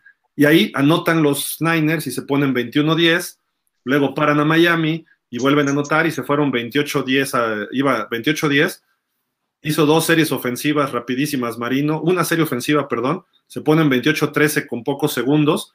En la patada de kickoff fomblea un liniero defensivo de los, de los Niners y recupera a Jim Jensen. No, Jim Jensen le pega y fomblea y recupera a alguien y viene otro gol de campo de Miami y decían, ah, ahorita Miami puede hacer algo, ¿no? Y en la segunda mitad iban 28-16 y ya Miami no pudo volver a anotar y los Niners metieron 10 puntos más, ¿no? Eh, vinieron dos intercepciones a Marino en la zona de anotación, que pues ya estaba muy desesperado el asunto, ¿no? Pero pues así fue. Marino tiró 300 yardas, un touchdown, dos intercepciones. Montana también 300 yardas, pero tiró tres de touchdown y corrió para otro. Y de esos de touchdown, también Roger Craig tuvo un partidazo, ¿no? Y la defensiva de Miami no pudo aguantarle el ritmo a, a Montana y a Bill Walsh, ¿no? El head coach. Pero bueno, no queríamos recordarlo, pero ya lo recordé. Miguel Ángel Muñoz. Apoyo la idea de Iván. Sería genial que lo narraran como si estuvieran jugando en ese momento. Lo vamos a hacer, Miguel Ángel. Muy buena idea, Iván. Sí, lo prometemos. Iván Aquiz, de plano a Peterson y a Harbaugh ya los descartamos. Creo Dable es opción pensando crecimiento de Tua. McDaniel es chavo, pero quizás sería una buena sorpresa. Quinn estaría bien para mantener la defensa. pues Peterson y Harbaugh serían interesantes, ¿eh? Sí, la, cosa es que no hay este entrevista con ellos pactada, ¿no? Entonces nada más hemos hablado de los que ya han sido o entrevistados o ya, ya está la entrevista pactada, ¿no? Si se da, obviamente, con Peterson y Harbaugh, pues estaría excelente. Sobre todo lo de Peterson, porque él se adaptaría más a las cualidades de Tua, teniendo en cuenta que utiliza más el sistema RPO. Entonces, pues Peterson no desconocería las habilidades de Tua y sería a lo mejor este, benéfico para él. Y si Harbo llegó en Super Bowl con Kaepernick, creo que con Tua puede hacerlo. Lobo Feroz de Miami, lo que yo le alcancé a ver es que tenían muy buena defensiva, pero sí necesito ofensiva. Así es, Lobo. Rodolfo dice, ¿cuántos años lleva Stephen Ross de dueño de los Dolphins? ¿20 años? Los mismos que Miami no llega a un partido de campeonato. No tiene desde el 2000, la temporada del 7 compró el equipo, el 2008 creo que fue su primero, 2009. Y solo tiene una aparición de playoff en su haber este señor. Si, no me recuerdo, creo que la primera fue cuando nos metimos a playoff con Esparano. Déjame checarlo y por ahí, ahí salió una estadística, pero sí la marca es perdedora al frente de Ross. Como 90 ganados y 140 perdidos, una cosa así. Muy, muy feo. Jürgen Max, ojalá y no nos equivoquemos con Dable. Fuera de Buffalo con Allen en sus otros equipos como coordinador no ha sido muy exitoso. Cleveland, bueno, Cleveland. Y en el 2009, esos años, no, 5-11. Luego otra vez 5-11. En Miami 6-10. En Kansas City 2-12. Sí, le ha tocado equipos a la baja, en general. Y pues tampoco es que esté con un historial positivo, no. Pero el señor está listo. Bueno, el chavo, porque no está tan grande, el chavo está listo para, para dar el paso, ¿no? El siguiente paso. Arrabal, ya fuera de broma, pudiera ser también una buena opción Shula él ya tiene la experiencia, conoce al equipo y es bueno proyectando a los corebacks y traería unos buenos asistentes. Y créeme, él haría lo que fuera porque Miami fuera nuevamente ganador. Sí, y nunca ha tenido la oportunidad real, ¿no? En la NFL. sería interesante, ¿eh? Sí, pues. Por el puro nombre, creo que jalaría, eh, uniría al equipo bueno, la ciudad, este, todo sería hacia un solo lado y podría dar resultados. Y además, digo, este, creo que solo una vez lo ha entrevistado Miami, en tantos coaches que hemos cambiado, hace como ocho años, sí, sí lo entrevistaron, pero hasta ahí se quedó. Y ya tampoco está jovencito, ya le pega al 60, si no mal recuerdo. Creo que sí merecería una oportunidad, pero hay que darle las condiciones adecuadas, ¿no? Y a lo mejor yo lo vería más como coordinador ofensivo, ¿eh? la verdad. Pero no sé. Pero sí, el año pasado lo decíamos. A mí me gustaría traer a Shula, o sea, de head coach. Y si no, por lo menos de coordinador, pero pues no sé. José Ramón, para mí Brian Dable conoce a Tua y le sacará jugo. Pues un año, ¿eh? Tampoco es que estuviera mucho tiempo con él ni que lo desarrollara toda su época colegial, ¿no? Jürgen, por ahí leí que Tua ha tenido cada año nuevo coordinador ofensivo. En Alabama, Dable en el 17, Mike Losley 18, Steve Sarkisian en el 19, en Miami en el 20, Chan Gailey, en el 21, Gotzi y Studeville. Y ahora en el 22 probablemente otro coordinador. De acuerdo. Por experiencia y diferentes visiones no se puede quejar. Eso sí. Mauro Alejandro Monroy, me gusta la opción de Frazier o Dable. Eh, han hecho un muy buen trabajo con los Bills y deberán, deberán trabajar con Tua a ver eh, o ver por cómo solucionar lo de Watson o alguien de mayor presencia y capacidad como quarterback. De acuerdo. ¿Qué onda, Gil? Ya le compartí su canal a mi hermano Heriberto. Ah, saludos, gracias. Por si le puedes mandar un saludo para que se suscriba. él también le late un buen NFL. Nada más que le va a los Osos de Chicago. Ah, no, pues está bien, digo, nosotros. Ah, eh, transmitimos aquí en pausa también, pero esto es Dolphins y no pasa nada, ¿eh? Nosotros respetamos a todos los equipos. Eh, y si quieren participar aquí, adelante. Luego se mete mucha gente de los Cowboys, que también tenemos muy buena relación con esos grupos. Y bienvenidos, bienvenidos. No tenemos de los Osos de Chicago programa, pero podemos hacer en el off-season algo. tenemos un programa de historia de la NFL también, que se llama el Classic, y ahí podríamos, eh, podemos platicar de la historia de cada equipo y eso les puede interesar, ¿no? Y la historia y vemos lo actual también, lo combinamos, ¿no? Pero, y Chicago, pues a lo mejor se llevan a Brian Flores y saludos a tu hermano Heriberto Lobo y este, un abrazo, sabemos que estás en Puerto Vallarta, ¿verdad? Y creo que me dijo que también le va a los Patriotas. Ah, entonces allá no. Ahí sí ya no. Iván Greer, a mi parecer, sabe negociar, pero para elegir jugadores de plano no. El draft pasado muy bueno, feliz con él, ninguno, y los demás, pero creo pudo tener otro giro y ser aún mejor. El de 2020, sin comentario. Sí, le salieron bien este año los, el draft. Y quizá por eso le ganó la partida a Flores, ¿eh? Si no hubiera funcionado Waddle o Phillips, ¡pum! Quién sabe, a lo mejor estaría Flores todavía y Greer ya no. Drazen, saludos muchachos, como decía Homero Simpson, esto ya se va a poner feo con la llegada de un nuevo coach. o a lo mejor se pone más bonito, este Drazen tampoco es, digo, hay que ver, hay que ver qué coach llega. Lobo Feroz, ¿de qué equipos hacen especiales nada más y de repente van haciendo uno por uno o hacen especiales en general? ¿Cómo está el rollo? Ah, ok, ya es lo que te decía. En fuera de temporada sí agarramos equipos en un programa, ¿no? A lo mejor por división o vamos viendo y hablamos de historia de diferentes equipos también. Iván Aquid Fuller, ¿quién es Fuller? Diría Fer, suena a ratero. Así es, mi querido Iván. Eloy Chávez, saludos. Todo iba tan bien, hasta tu logo que tienes ahí, Eloy. ¿Cómo puede ser? Por Dios. Ah, está bien, saludos, saludos, Eloy. Iván Aquid, me preocupa que sí, que es cierto que no es un Kelsey, un Gronkowski, pero si el nuevo coordinador ofensivo lo desarrolla, puede llegar a cosas interesantes. Lo preocupante es el dinero. Sí. De acuerdo. Drazen pregunta, ¿cómo ven la posición de corredor? En lo personal me gustaron las actuaciones de Sir Duke Johnson, no tanto así Lindsay, e iría por un corredor novato. ¿Qué harían ustedes? Sí, más o menos ya lo comentamos. Este, yo voy muy ahí con Drazen, ¿eh? O sea, yo me quedo con Johnson, quito a Lindsay y traigo a alguien, alguien de fuera, pero de agencia libre. ¿O draft? O draft. A, lo mejor mi primera de draft sería un, corredor. ¿Y Gaskin, no? ¿No te quedas con él? Sí, con Gaskin y con Duke, nada más. Ok. ¿Tú no, Javi? No, con Gaskin no. Ni Gaskin ni Admet se ganaron la oportunidad de quedarse en el equipo. Tú te quedas con Lindsay y con Duke, ¿no? Sí. Yo me quedaba con Lindsay, Duke y Gaskin. Y ya si viene alguien en el draft, ahí lo, a lo mejor que se peleen y a ver cuál de los tres es el, más malo que se vaya, de los veteranos. Dejo al novato si es que es primera ronda, ¿no? Y si es primera ronda, tiene que ser de impacto. Entonces, hay, que, hay que analizar bien los corredores que, que, vienen este año, ¿no? Lobo Feroz dice, ay, perdón. Te comento porque ya había visto los especiales de Miami, los de 49ers, pero no los alcanzo más temprano. Pero está padre que estén haciendo esto. Ah, bueno, las videocolumnas o podcast también. Ahí tenemos demás equipos. Ahorita ya se, vinieron abajo varios, como que, como son, este, sí son analistas, pero también le van a ese equipo del que hablan.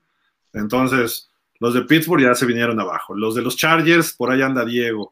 Eh, tenemos a los Jaguars también, este, Dani como que se vino abajo de Dallas hacemos un programa, antes teníamos columna, hacemos programa. Yo creo que vamos, mañana es el último de los Cowboys también, porque ya quedaron eliminados. Este, de los Dolphins tenemos columna, había, hay de los vikingos también, en fin, tenemos como cobertura como de 10 equipos en total, ¿no? O sea, de por lo menos secciones distintas. Eh, eso, eso, es, eso es cierto, sí, perdón, este lobo, se me, se me había olvidado eso, esa parte de pausa. Aquí en Dolphins tenemos diferentes programas de puros Dolphins, ¿no? Drazen, lo de Preston Williams es una lástima, es un muy buen receptor, pero si tú es de cristal, este le dice, quítate. Javier Martínez, Preston Williams es el de Dembele, Dembele, ¿se dice? De Miami. Dembele de Miami. Dembele, Dembele. Dembele. Y aquí Carlota, buenas noches a todos y felicitarlos a la mejor tercia. No, hombre, muchas gracias. Gracias. gana Kansas, sería el campeón de Super Bowl. ¿Y los Titanes? ¿No le das chance a mis Titans de toda la vida? díganos ya también para ir buscando terminar el programa. Ya está durmiendo Fer, entonces ya para. No, no, no. ¿Estás malo, ah? Tengo un poco de tos, sí. Chécate y ten cuidado, ¿eh? Ahorita. Sí, sí, estamos al pendiente. Sí, temperatura, todo. Este, díganos quiénes creen que ganen. Cincinnati en Tennessee, Buffalo en Kansas, San Francisco en Green Bay y Rams contra Tampa. Díganos por ahí. Si quieren participar en el Twitter de pausa y pusimos unos polls, ahí voten para ver cómo termina. El jueves vamos a ver cómo dijeron toda la gente que nos sigue, o sea, hacia dónde se está cargando la, tendencia, ¿no? De, de los favoritos.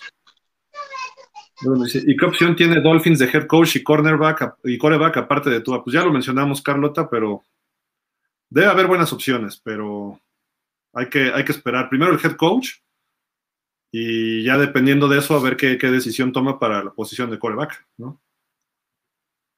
Creemos que Tua es una condicionante, eso sí, para el nuevo head coach. Que, o sea, que se quede. Drazen, Gesicki se va a ir por la cuestión de dinero. Smithy te va a salir un poco más barato y si Miami se aplica en el juego terrestre es más redituable por el bloqueo. Eso decías tú, ¿no, Estefer? A Hunter lo van a poner a trabajar la posición de Gesicki. Eloy Chávez dice, Gesicki si se va lo vamos a ver triunfar en otro equipo. O sea, Eloy, lo sabemos, pero no lo digas. no lo invoques. Duele, duele, duele. no lo invoques.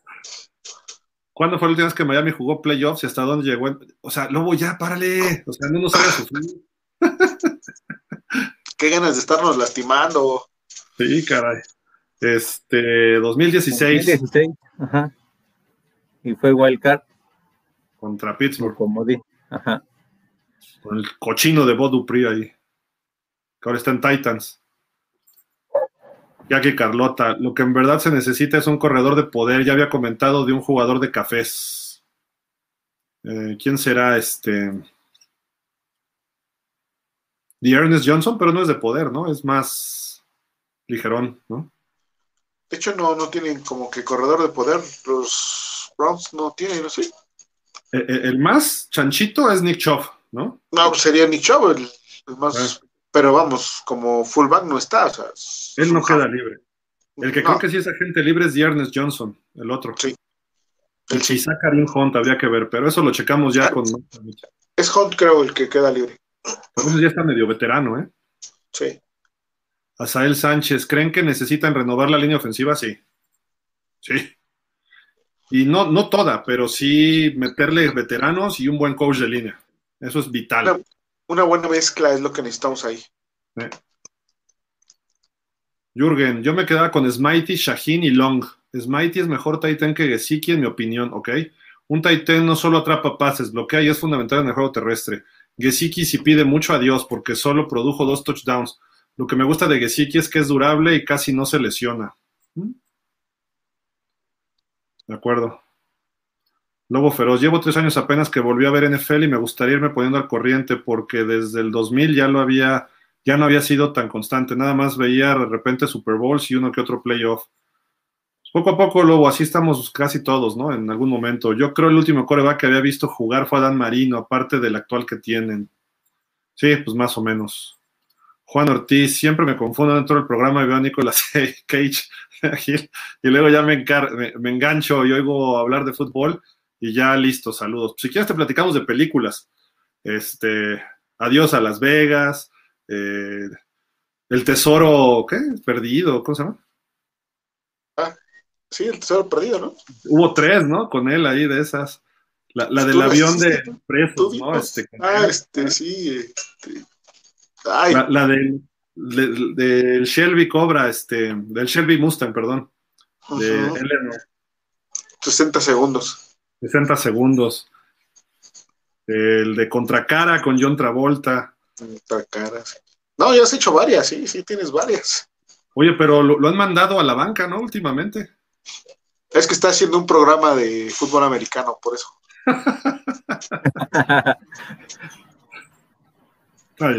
Juan Ortiz, porque mis delfines son el frustrazul de la NFL. Pues ojalá y fuera así, porque llegaran a final, al Super Bowl y lo perdían, pero ni eso. Ya quisiera yo que estuviera Miami como los Bills cuatro años seguidos en el Super Bowl. Si no los gana, bueno, pero dices, estuvimos en el Super Bowl, ¿no? Dice Juan Ortiz, dalo de baja, Brisset, no pasa, no corre y no nada. Ok. Y aquí Carlota, mi, mi voto por Lindsay. Johnson no fue bueno. Vean las estadísticas de ganancia de yardas y Lindsay fue más productivo. Ok.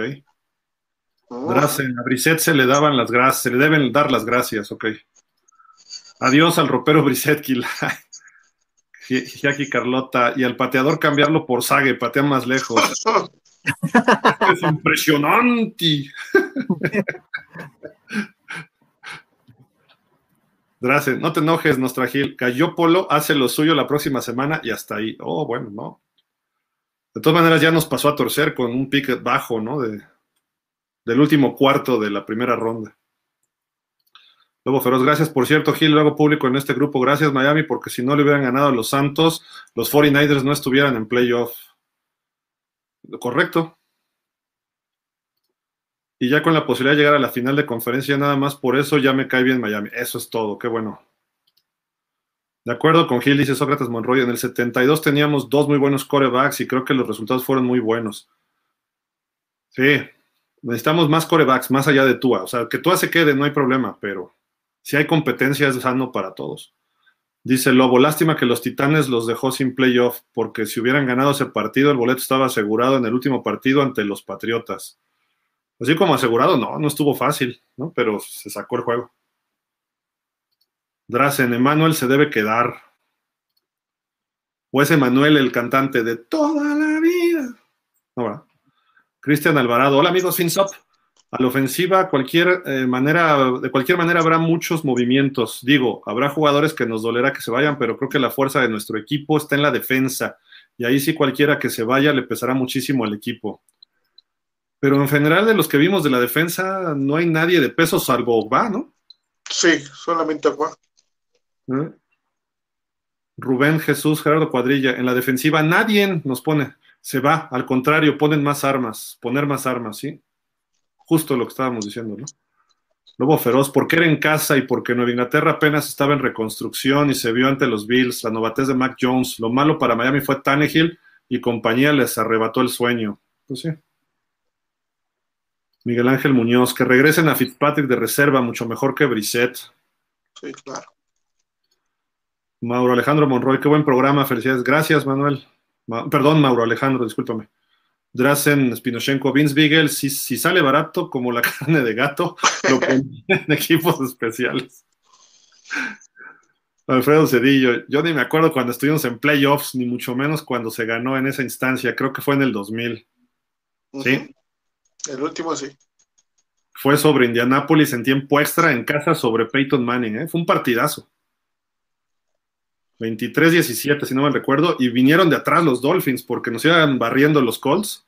Y entre Fiedler y Lamar Smith empezaron, pa, pa, pa, empatamos y luego en tiempo extra ganamos con un touchdown muy bonito de Lamar Smith. Rafa Rangel, como cada periodo entre temporadas, esperar que esta directiva empiece a razonar. Mandemos buenas vibras ya para que se les abra la cabeza a estos babosos. El nuevo head coach llega de Bills, dice Rubén Gerardo Cuadrilla. Es factible, ¿eh? No me gustaría Leslie Frazier, te soy sincero. Preferiría a, Dan Quinn. Sí, para ser defensivo, sí, mejor Quinn.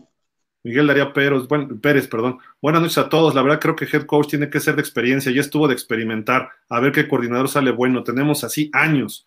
Yo creo que la elección debe ser entre Peterson y Harbaugh. Y ninguno está enlistado todavía, ¿eh? Ese es el problema. Jürgen Max, mínimo exigirle playoffs al nuevo coach. No ir a playoffs sería un retroceso. Es el tercer año de Greer como proyecto. Yo opino que sí. Es el cuarto, este, para Greer, el 22, ¿no? No, y el nuevo head coach, eh, exigirle playoffs híjole, creo que no, creo que no se los puedes exigir, pero, ¿eh? Puede ser injusto. Sí, creo que sí sería injusto. Sí, y no. Sí y no, y te voy a decir, les voy a decir por qué. Sí, porque ya tienes una defensa top 10 de la liga, y no, porque todavía la ofensiva no sabes qué armas vaya a tener como para poderle competir a, Green Bay, a este a Minnesota, Detroit, a quién más le toca por ahí, Baltimore, o sea, no sabes al mismo Cleveland, o sea, los equipos que vas a enfrentar del norte de cada conferencia ya van a estar un paso adelante de ti y son equipos que te promedian arriba de 20 puntos, entonces no es nada fácil porque tu ofensiva todavía es de las peores de la liga. Quizá por eso no se le debería exigir, pero por el otro lado, al tener una defensa buena, pues lo menos que esperas que haga el próximo head coach es que haga una ofensiva balanceada que te mantenga en el partido hasta los últimos 3, 4 minutos del partido, por lo menos. Sí, bueno, en, ese es, cierto, ¿no? Porque dos temporadas ganadoras es atractivo para un coach, ¿no? Y si eres un coach bueno, pues de ahí los metes a playoff. Esa es la realidad. No es que estés reiniciando como Jacksonville, ¿no? Un proceso nuevo. Eh, no es como cuando lo tomó Flores, que el equipo estaba medio destruido y se le destruyó más y luego lo armó. Entonces, creo que sí se le puede exigir playoff si es que se mantiene la base de este equipo y todavía se mejora el roster. Y también creo que dependerá no tanto del head coach, sino todo el staff. Sobre todo por la ofensiva, lo que dice Javi, ¿no? Necesitamos mejorar el coacheo a la ofensiva. Y me refiero desde los fundamentos. No me refiero exclusivamente a, al plan de juego, a las jugadas, no. Me refiero a los fundamentos de lo que es eh, el bloqueo, las posiciones de la línea, el centro, guard, tackles, etcétera, ¿no? Entonces, sí se le puede exigir, porque en teoría se va a mejorar, ¿no? Si llega un Kellen Moore, pues no se va a mejorar. Si llega un Mike McDaniel, no se va a mejorar. No estás mejorando la posición de coach. ¿Quiénes son mejor que Brian Flores? Eso es lo que tienes que pensar para contratar. Dan Quinn ya llegó a un Super Bowl. Lo perdió y se le fue. Sí. ¿Qué otro? Eh, Jim Harbaugh. Nada más ellos dos de los que se manejan. Ah, Peterson, sí, claro. Solo ellos tres. Brian Dable, pues no tiene experiencia de head coach. Este, Leslie Frazier estuvo con los vikingos y creo que tuvo playoff, que eso es un poquito mejor de lo que ha hecho Flores. Pero hasta ahí, ¿no? Sí, no, no hay más. Entonces, si a esas vamos, solo hay tres opciones, Harbaugh, Peterson o Quinn, para mejorar la posición de, de coach. Y de ahí tienes que mejorar la posición de coordinadores. Ya los coaches asistentes ya dependerá también cómo se vaya armando, ¿no? Pero lo importante de un equipo es coach y coordinadores. Y ahí tienes que mejorar, sí o sí. Y mejor que Boyer, creo que sí podemos encontrar un coordinador defensivo.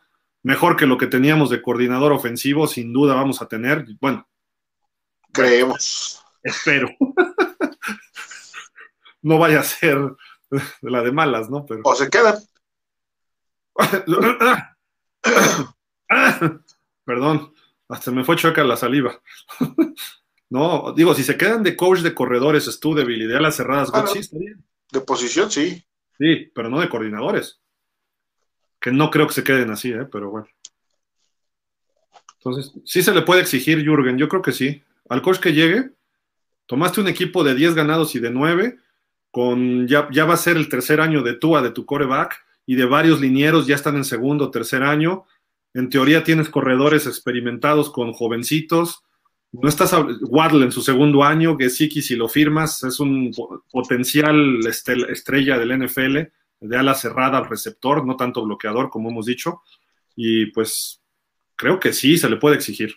Y es más, se le debería pero suena injusto porque es su primer año, tiene que adaptarse y sus jugadores a su estilo y a sus sistemas, etcétera. Entonces, por eso puede sonar medio agresivo, pero si es de los mejores, mejor coach que Flores, por supuesto te debe meter a playoff. Miguel Barranco, la Gil, chicos, un saludo. Yo opino que Dable sea la opción y agarrar un buen coordinador ofensivo. El próximo programa hablaremos ¿Quién se tiene que ir y quién quedar? Super Bowl Kansas contra Box. ¿Otra vez? ¿Se repite? Ok. Sí, pues este, esperemos que ya se vaya definiendo lo de coach para en una semana. Andrés Zúñiga, mejor hablen de mis Bills. Miami no calificó ni calificará. ¡Ey, ey, ey, ey! Les vamos a. Sí, estamos hablando de los Bills. Les vamos a robar a Brian Dable. Primero llega Borregos a la SEC que Miami campeón. ¡Órale! Ah, te pusiste muy bravo, Andrés. Solo porque le metieron 5, 6, 7 touchdowns a los Pats. Espérate, espérate. Vamos a ver. No, pero sí, saludos a nuestros amigos de los Bills. Andrés, también sabemos que eres fan de Bills. Un, saludo. Buena temporada, buena postemporada. La temporada fue medio irregular de los Bills, pero ahorita ya están tomando el ritmo en el momento justo, que eso es lo más importante. Miguel Darío, ninguno de los tres corebacks de Alabama es bueno. Como tal, les pesa el no tener equipazo como siempre lo tienen. Ahí no sé si ustedes, que son los expertos, tengan en la historia un coreback bueno de esa universidad. Pues desde Stabler y Joe Namath, ninguno. Estos los ha generado Nick Saban y, se supone que Saban es especialista en corebacks porque él jugó de coreback. Y pues no, no ha desarrollado corebacks en la NFL. ¿eh? Y hasta ahorita no se ve. Salió otro que era McCarron, creo que sí le tocó a Saban, ¿no? Alex McCarron. Pero pues también sin pena ni gloria. Drazen, lo se veía bien el chavo, ¿eh? Él se veía bien. Él se vio bien como suplente de Andy Dalton, pero después yo creo que a él lo que le hizo falta fue cocheo porque la calidad tuvo ciertos destellos en Cincinnati y cuando se fue a Riders, pero pues parece ser que se decayó. Creo que también pasó por los Texans una o dos temporadas y pues no pudo. Pintaba bien, pero no. Drazen, lo que Miami necesita es un buen corredor y una buena línea ofensiva, y Tua va a dar resultado, así como el amigo de Javi Gallopolo, Gallopollo, Fouls, Flaco, entre otros corebacks que han tenido talento y por ende ahí los resultados. Sí, y lo, ha dicho Javi, si, apoyas bien a, a Tua, pues puede encontrar su caminito. El problema es cuando se compliquen las cosas, ¿no? Ray Mora, qué mal augurio para la temporada de Miami. Con Tua, malo. Tuamalo Baigoa, ya, ya, ya leí completo, Tuamalo Baigoa, ok, ojalá se vaya del equipo por el bien de Miami. Pues tanto así, es feo, pero es profesional y tienen que responder y pues sí, a lo mejor ocurre eso también, ¿no? Ángel Jesús Díaz, déjense de problemas que se traigan al Tuca Ferretti, pues sí. Cadajo. César Thomason, que le armen a Tua el playbook en jugadas de 30 40 yardas. En ese rango es muy preciso, así jugaba Breeze. Sí, y sobre todo adentro de los números, puros slants, trayectorias cruzadas al centro, dándole tiempo que cruce Gesicki. Hizo varias que Gesicki cruzaba todo el campo y se las mandaba y funcionaron bien esas. Y las dejaron de hacer. Jürgen Max, ahora que se repitió la final Alabama-Georgia, repitieron mucho el pase de touchdown de Tua de Bonte Smith y noté que tenía mucha más fuerza que los que lanza en la NFL. A lo mejor ya no fue lo mismo después de la lesión de cadera. Yo, yo tengo cirugía de rodilla y después ya no fue lo mismo. Eh, así es, Jürgen, eso, eso pasa. Y aparte del college al profesional hay receptores mucho más rápidos, la velocidad es mucho más alta. Y si no tienes el brazo suficiente, de Bonte Smith te apuesto que corre mucho más o Jalen Waddle ahora en la NFL de lo que corrían en college. Y los backs defensivos, pues hay jugadores que no van a llegar a la NFL. Entonces tienes, y Alabama siempre reclutado mejor. En Alabama los receptores sacaban 5 yardas de ventaja en su separación. En la NFL media yarda es desmarcado por el, el nivel que hay. Son 32 equipos con los mejores jugadores del mundo, ¿no? O sea, digo, casi todos, bueno, la mayoría, todos son gringos, ¿no? Pero este, eso es lo que pasa. E, ese es el problema. No es lo mismo en college que Wall se lleva un corner que no va a llegar al NFL y se lo lleva por cinco yardas, o, de Bonte Smith. ¿Por qué? Porque lo que tiene el poder Nick Saban es de reclutar a los mejores talentos del high school en Estados Unidos. Pueden ir de Alabama, pueden ir de Texas, de Pensilvania o de Hawái. Vente a jugar a Alabama, mira el proyecto, tú eres bueno, y entonces empieza a reclutar lo mejor. ¿Y qué pasa? Pues arma Dream Teams ahí, ¿no? Prácticamente. Rodrigo Reyes, necesitamos a Watson. Si está limpio. Watson, Wilson o Rogers. ¿Eh? O Ryan. Eh, Ryan creo que es cosa de uno o dos años, ¿no? Nada más. Sería interesante traer a Matt Ryan en lo que sube el pequeño de los Manning. y ahí traerte al Archie Manning Jr. o tercero, ya no sé ni cuál. Algo así. Ray Mora. Sí, el hijo de Fer llora porque supo que se queda malo baigo. no, si tiene su jersey y todo, ¿no? Acá el Fer y todo de, de Tua. Suyo, buenas noches a todos. Si se ganan el Melate, compren el equipo. No nos alcanza. El Melate, que creo que hay que 100 millones de pesos. Son 5 millones de dólares. Apenas le pagarían, ¿no? Ni siquiera el salario de Tua de un año. Tua está a 7 por 4, temporadas, 28 millones, 7 millones por año, ¿no? Ni siquiera. Pero podemos mandar a desaparecer a Greer, eso sí.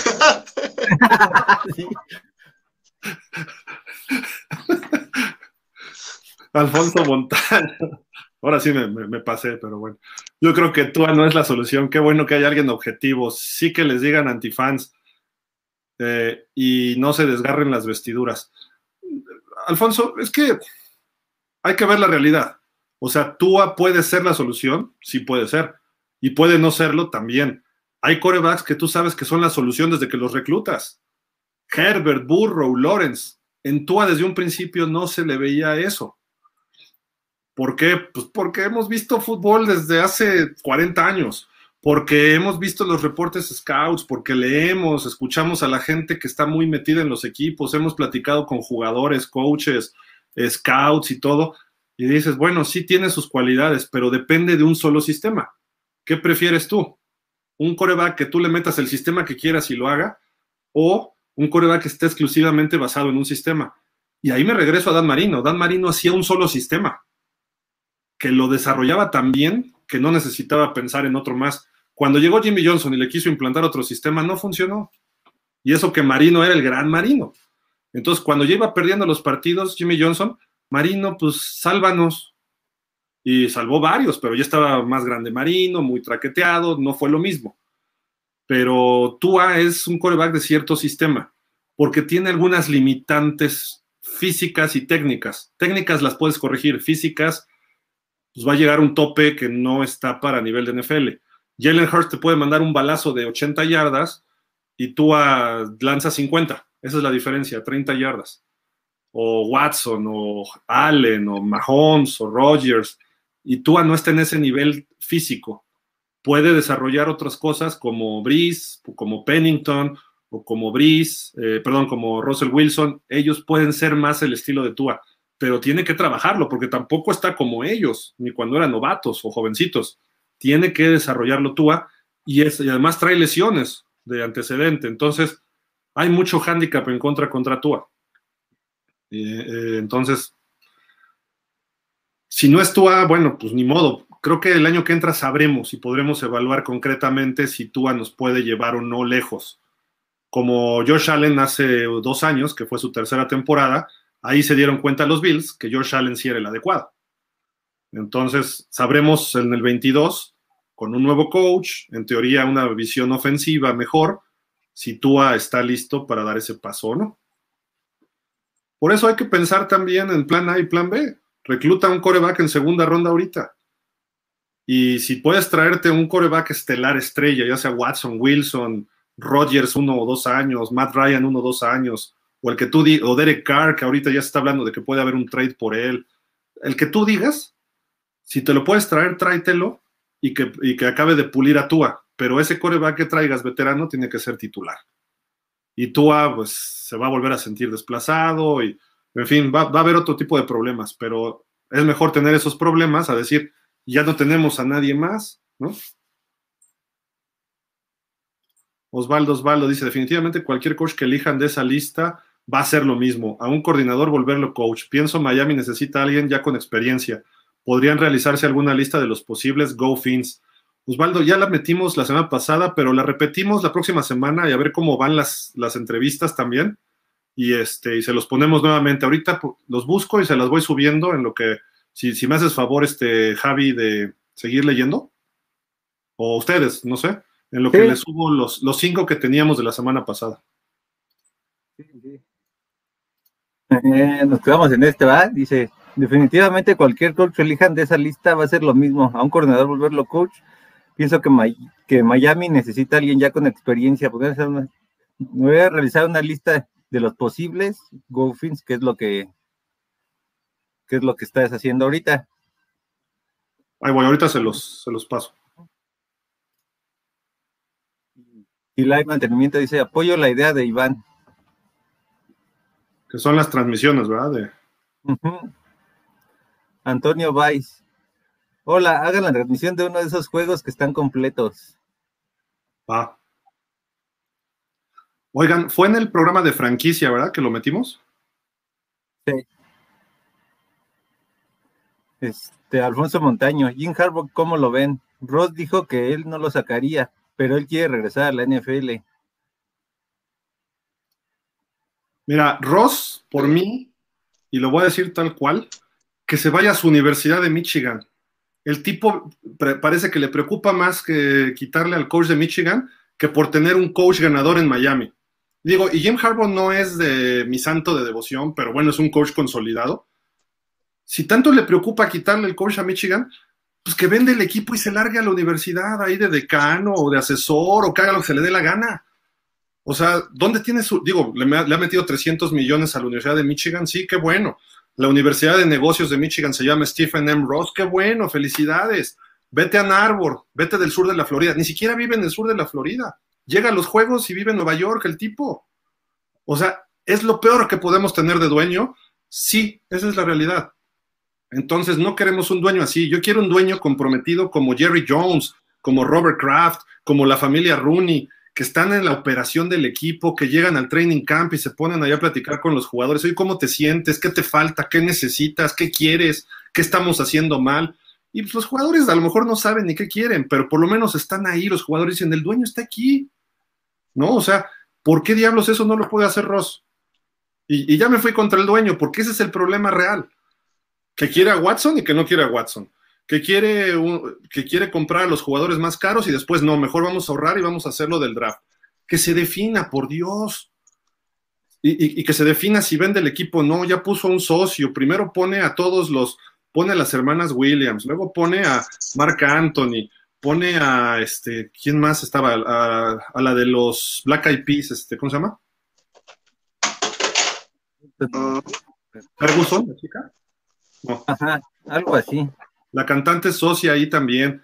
Y dices eh, a los Stefan, a Emilio y Gloria Stefan, dices, órale, qué bueno, y está integrando la comunidad hispana en Miami, qué bueno, bla, perfecto. Pero comprométete con el equipo y no nada más es poner tu dinero y que hagas dos conferencias al, año, una antes de la temporada y una al final, y que salgas diciendo, que, que te burles cuando te hacen la pregunta de Jim Harbaugh, que se atacó de la risa, y que después de haber hecho el ridículo de ir a entrevistar a Jim Harbaugh en el 2010, una cosa así, cuando todavía tenías parano de coach, o sea, eso no nos sirve de dueño. Y luego cómo maltrataron a Tua por culpa de él este año, con lo de Watson, que Tua ya estaba, llegaba a las conferencias de prensa y miren aquí, no sé si aquí está la foto, creo que sí la guardé, déjenme ver. Aquí está, vean. Cuando le están preguntando de Watson, esto fue por ahí de octubre o sea, ¿cómo es posible que un dueño tenga así a su coreback titular? Y, podemos estar de acuerdo, ¿no? Con Tua, eh, que a lo mejor le falta, pero no le haces eso. Y no le haces lo mismo que le hizo a Tony Sparano antes. Esos son problemas de él. Sigue actuando igual y va a seguir actuando igual y por lo tanto vamos a seguir igual. Hasta que de repente llegue un coach que diga, que se lo convenza, que le encuentre la forma y por ahí empiece a agarrar caminito. Pero no vamos a encontrar una fórmula adecuada hasta que este señor no se deshaga del equipo o lamentablemente fallezca, que no se lo deseamos tampoco. El señor tiene ya ochenta y tantos años y dijo que no va a heredar el equipo a su familia, lo va a vender, ya tiene un, socio ahí metido dentro del equipo, que es el que se va a quedar con el equipo. Pues por eso yo estoy haciendo mi vaquita, entre los melates, entre eh, boteando en las calles, eh, no sé, todo eso, pues para que a ver si junto 3 mil millones de dólares de aquí a dos, tres años, y digo, a ver, aquí está la oferta, yo te compro el equipo, porque ¿quién se lo va a comprar? Eh, Jeff Bezos, el dueño de Amazon, se lo va a comprar este, el señor Slim de América Móvil en Estados Unidos, no creo que dejen a un mexicano ser dueño en la NFL. Eh, Azcárraga de Televisa, aunque él tenga la nacionalidad estadounidense, pues no. O sea, ¿quién va a comprar ese equipo? Pues no sabemos. Y a ver qué, qué, qué nueva energía le mete el nuevo dueño, ¿no? Porque los equipos son reflejo de su dueño. Joe Robbie fundó el equipo, abrió puertas, abrió caminos, hizo lo que tenía que hacer por traerse a Don Shula y se quedó con él, aunque peleaban. No se llevaban muy bien. Era muy marro el señor Robbie. No soltaba la lana para los contratos. Y Shula le pedía y no, y Shula sacaba lo que podía con lo que tenía. Entonces, todo eso, todo ese tipo de cosas. Perdón, hasta que no se vaya el dueño, no vamos a cambiar mucho en ese sentido. Gracias, Spinachenko. De hecho, el Super Bowl contra los antiguos Redskins hubo un regreso de patada para touchdown. Sí, fue Fulton Walker, 98 yardas. Jorge Fergadís, saludos, buena noche. Creo que si llega Dable estará solucionada la parte de la ofensiva, pues no sería tanto retroceder, ya que ha trabajado con Tua y la carrera la trabaja bien. Esperemos conserve el sistema de la defensiva. Además, si viene y acepta a Tua, es porque cree que puede funcionar. Sí. El mismo Drazen. Ross en un comunicado creo que ya dio carpetazo a Jim. ¿A Jim? Ajá, a pero yo creo que pues aquí con él no sabes porque todavía no se decide si sí o si no, dependerá de, de lo que le den estas entrevistas a todos los coaches que supuestamente tiene considerados. Que se vaya a proteger los intereses de su universidad, el señor.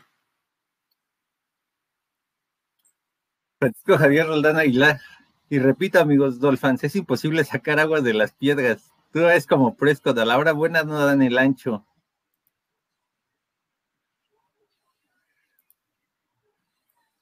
SS, saludos señores, como siempre buen análisis. Vamos rapidísimo. Aquí ya tengo las gráficas, este, estimado Javi. Nada más, las vamos a dejar aquí, pero se las presentamos. Miren, este es Brian Dable, 46 años de edad, entrenador del 97, ha pasado como eh, asistente de los Patriots desde esas épocas, desde el 2000, perdón, y después también fue de receptores abiertos. De ahí se fue a los Jets dos años, luego coordinador ofensivo en los Browns, que le fue mal, ya nos decían. Pasó por los Dolphins en el 2011, que no lo hizo tan mal, por ahí estaba Matt Moore, eh, los Chiefs 2012, coach ya las cerradas de los Pats del 12 al 16, le tocó trabajar con Gronkowski y con Aaron Hernández, Alabama en el 17, coordinador ofensivo y con los Bills desde el 2018.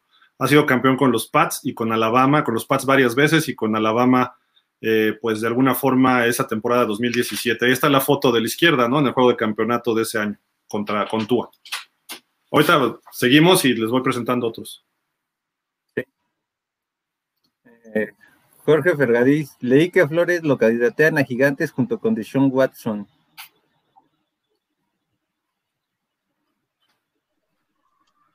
Sí. Cristian Alvarado, Ezequiel Elliott, ¿cuántos juegos de 100 yardas tuvo? ¿Fueron los mismos que Duke Johnson? ¿Alguien sabe? Corríjanme, por favor, de ahí lo destacable de Duke, de Duke sin línea.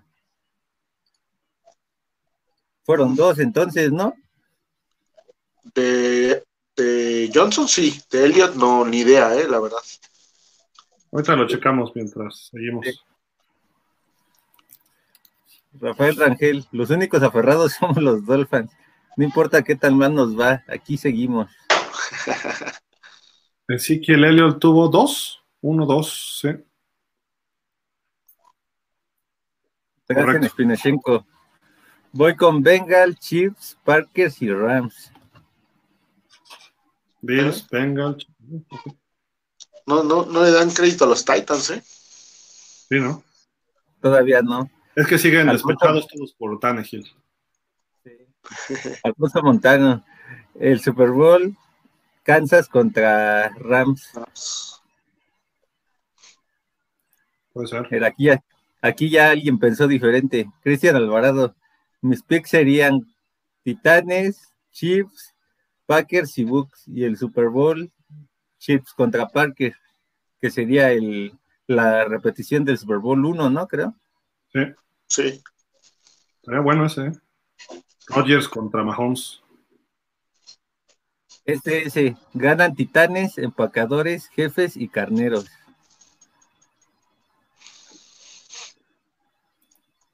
hay mantenimiento. Sí, Tocayo, somos hijos del sufrimiento y la decepción, pero no nos importa, somos Dolphin. Alexander Bubulueno. ¿Qué jugadores saldrán del equipo? Saludos desde Seattle, Washington. Saludos hasta Washington. Qué buena onda allá. Saludos. Ya los comentamos más o menos quiénes son los posibles que, bueno, los que están por salir si no se, se renueva su contrato, ¿no? Hay que esperar unos cuantos días más. Javier Roldán Aguilar. Cincinnati da la sorpresa. Gana Kansas, mi favorito Carneros, y San Francisco también da la sorpresa. O sea, pierden los dos número uno, señor Roldán. Oh. Parece ser que sí. Está bien, está bien. Iván Benacuit. Ogba es un jugador que debemos tener sí o sí. Jackie Carlota, Pix, aunque me duele aceptarlo. Green Bay, Green Bay contra San Francisco y Bills, el que sea. Contra el que sea. Ok. Iván Benagrit, si reforzamos la defensa un poco y sacamos el lastre, podemos soñar con otra no-name. Ah, yo leí otra cosa. Me espanté, Iván, no seas así. el mismo Iván. Que alguien le enseñe a Palardi a sostener el balón. Espero al Sanders de la temporada pasada.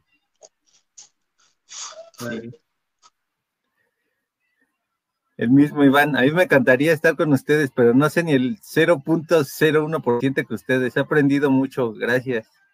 No, y nosotros no creas que sabemos todo, nos metemos a, a darle, ¿no? Y esto pues, es nada más de macheteo, ¿no?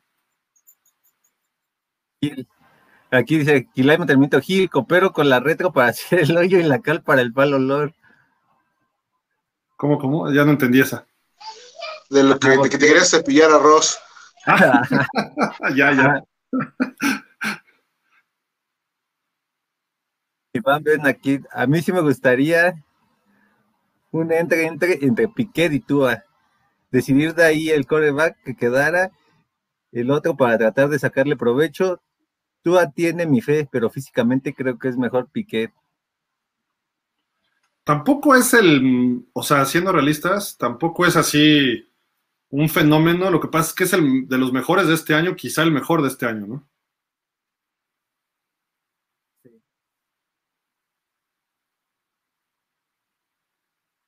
Ricardo Alonso Pérez, saludos y buenas noches a todos. Me late Russell Wilson para Miami, más una selección colegial de buen nivel, no de medio pelo. O sea, otro coreback de colegial, ¿no? Sí. pues no estaría mal, porque ya este Seattle está en reconstrucción, entonces él todavía te da cinco o seis años bien y, y pues ya después puedes ahora sí enfocarte en buscar un nuevo coreback. Y aparte ya se lesiona más lo que no pasaba antes, ¿no? Con Russell Wilson. Ven aquí, Piquet tampoco será superestrella, pero quizá más constante. Y quien quita sea buena sorpresa. Sí, de acuerdo. Podría decir que sí, pero creo que hace como 15, 20 días lo comentaba en un programa con Fer. Igual en la, no sé si fue el de Titanes o el de Patriotas que lo comentábamos, Fer de Piquet si llegara a Miami le puede pesar la sombra de Marino.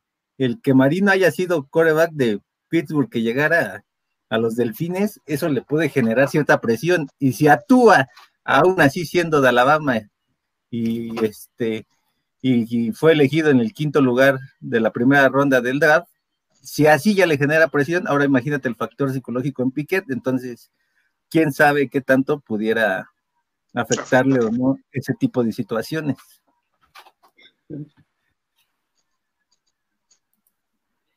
Rodolfo Martínez Juárez, ¿qué de cierto es que ya se alejó la posibilidad con el despido de Flores del trato de Watson? Parece que sí, ya se perdió eso, ¿eh? Pero no sé. a lo mejor ahorita están echando humo para que Tua esté tranquilo, ¿no? Y no se muevan las cosas. Hasta que no lo te, a lo mejor ya reaccionaron y ya están, van a hacer las cosas bien. Ya que tengas el trade, entonces dices, a ver, ofrezco a Tua, ¿no? Pero ahorita mejor calladitos para ya no hacerle más ruido a lo que ya estaba pegándonos fuerte, ¿no? Sí, y quizá pues hasta el mismo Ross por eso se mantiene callado, porque al final pues él decía que sí lo quería en Miami. Mm. Jürgen si nos sacamos el melate apenas nos alcanzaría para pagarles dos recepciones a Will Fuller, ¿no? Ver. Ay, no. Y quién sabe cuánto nos cobre esta nueva temporada, entonces habría que ver. A lo mejor una. Iván, ven aquí. Ojalá Greer no dañe mucho con sus cosas antes de irse el 2023. Ya lo da por hecho que se va. Sí. ok. Jesús Miranda Guadarrama, ¿por qué es tan difícil amar a tu equipo como... Aquí deberías, sí, difícil amar a tu equipo como dueño. Es tu negocio y puede darte más logros que decepciones. Está, está difícil manejarlo y armar algo que compita tomando buenas decisiones? O sea, sí es difícil, obviamente no es. La competencia es, pareja y es equilibrada. La NFL lo que busca es que todos los equipos sean competitivos cada año, con su draft, con la agencia libre, con el tope salarial, el, el, calendario. Entonces se pone muy difícil la competencia. Y si te equivocas tantito en reclutar, o inviertes mal en un jugador veterano, a veces una lesión o algo te puede echar abajo pues tus inversiones, ¿no? No es, no es tan fácil ser campeón y tienes que escoger bien a tu gente, como en cualquier negocio. Pero aquí como es tan cerrado todo, tienes 32 dueños, o bueno, 31 más los Packers, que es una cooperativa, por así decirlo, eh, pues, y 31 hombres millonarios, expertos en negocios, que dices, bueno, estoy compitiendo con Jerry Jones, que tenía dinero metido en el petróleo, estoy contra Arthur Blank de Atlanta, que él fue el que fundó, creo que Office o Home Depot, creo que Home Depot. Eh, estoy con el señor eh, Johnson de los Jets, que es de Johnson y Johnson, de esta, que creo que son hasta los que hacen la vacuna moderna, ¿no? Ahora, ¿no? De, del COVID. Y así empiezan los Bowlen, que ya van a vender a los Broncos, por ejemplo. Eh, el señor Bowlen, que ya murió, también negocios de petróleo. Y así empiezas a ver. Stan Kroenke de los Rams, eh, Jeffrey Lurie de los Eagles, Kraft de los Pats, los Rooney, que son familia tradicional de fútbol americano, igual que los McCaskey, que vienen de George Halas en Chicago, o los Mara de Gigantes, son de las familias más tradicionales, junto con los de Bartolo, o la familia de Bartolo York en San Francisco. Todos los demás han sido dueños nuevos. Seattle, el dueño que falleció hace poco, es Paul Allen, que fue el que le metió toda la lana a la inversión de Microsoft con Bill Gates era realmente el poderoso. Bill Gates hizo millonario por lo que él desarrolló, pero Paul Allen era el, capital, era el socio poderoso. Y pues ya falleció y se lo dejó a su hermana y los Seahawks, ve, cuando él estaba al frente, quien le va muy bien en los negocios, lo refleja en la NFL. Eh, y hay gente muy hábil, muy buena para negociar. Jerry Jones es muy fuerte, muy bravo y cuando ha negociado a nivel liga, ha arreglado muchos problemas. Eh, el de Indianapolis, Jimmy Irsay, también Robert Kraft, el de los Pats. olvidémonos de los colores de los equipos, son hombres de negocios exitosos y antes la NFL, pues eran hombres de negocios, pero decían, bueno, vamos a invertir en la NFL. Era un negocio familiar. Hoy en día ha crecido, bueno, no hoy en día, desde hace varios años, quizá por ahí desde los noventas, empezaron los magnates, verdaderos multimillonarios, a comprar los equipos. Y cambió la visión de la NFL. Dejó de ser la familia Rooney, eh, la familia Adams de Tennessee, Joe Robbie de Miami. Eh, por ejemplo, Wayne Wisenga era dueño de toda, ¿cómo se llama? Florida Waste Management, algo así, una compañía de recoge basura de todo el sur de la Florida, de, de todo Florida, perdón. Y después él fue de los inversionistas de Blockbuster Video. Y pues ahí estaba la lana del señor Wisenga. Luego se lo vende a Ross, que Ross es experto en bienes raíces y construcción y cosas así. Decían en su momento cuando compró el equipo, la mitad de, Manhattan es de Trump y la otra mitad es de Ross. Entonces era muy parecido a sus negocios. Y él decía que él iba a los Dolphins desde chavito. Entonces, la visión ha cambiado. Pero a pesar de eso, tú ves que hay hombres de negocios que son, les va muy bien, y les va bien a sus equipos y hay otros que no les va tan bien. ¿Por qué? Porque sus negocios les va bien a lo mejor por fuera, pero en una rama. Pero ya cuando tienen que aplicarse en otro, no saben cómo aplicarlo, no, no saben qué meter a la gente. Y eso le pasa a Ross. Ross cuando se equivocó con lo de Sparano, su, su respuesta dijo, no, una disculpa, es que yo manejo sindicatos de constructoras y allá se manejan así, las cosas son así, no, se manejan igual, o sea, los negocios son negocios en donde sea y las formas son importantes como el fondo muchas veces. Este señor es atascado, es lo que pasa, ¿no? Y se va como va al negocio. Y le ha salido bien, qué bueno. Un poco como Trump, que a lo que va, pum, pum, pum, vámonos. Pero, por ejemplo, da esa impresión Jerry Jones de ser así, y Jerry Jones no es así. Jerry Jones piensa perfecto las cosas. Eh, otro que puede hacer así es Robert Kraft de los Pats. Desde que cuando Pat Bowlen y Robert Kraft compran a los Broncos y a los Pats, eh, respectivamente, ¿qué pasó? Simple y sencillamente, esos equipos dejaron de ser malos y empezaron a ganar por la estructura que ellos pusieron y el interés que le dieron al equipo. Kraft hizo sus tracaladas en Foxboro, ya les platicaré, le terminó quitando, no quitando, pero puso a comprar a otro el equipo y luego él lo compró porque los Sullivan no le querían vender a él porque le empezó a jugar chueco a la familia Sullivan, que eran los dueños de los Pats. Entonces, ese tipo de cosas, a veces en los negocios hay que ser fuerte, pero con una visión. Y creo que en los Dolphins no existe esa visión. Wisenga la tenía, pero medio vaga. Y Ross no tiene, no tiene la visión clara, ese es el problema, ¿no? Entonces, ¿Qué es difícil? Pues es difícil como cualquier negocio, pero tienes que poner a la gente adecuada. Y pues Greer no es la persona adecuada de gerente general. Marino no es el asesor adecuado para él. Eh, quizá los presidentes de los equipos, el que estuvo antes y el que está ahorita, Garfinkel, creo que manejan bien el negocio, pero en fútbol americano le está faltando gente de fútbol americano. Y eso tampoco es que haya muchos, o sea, me refiero de los exitosos. Trataron de llevar a Bill Parcells a rescatar la franquicia. Wayne Wisenga fue el que lo llevó en su último año y le dio cierto orden para venderse el arroz mejor. Pero fue el año del 1-15.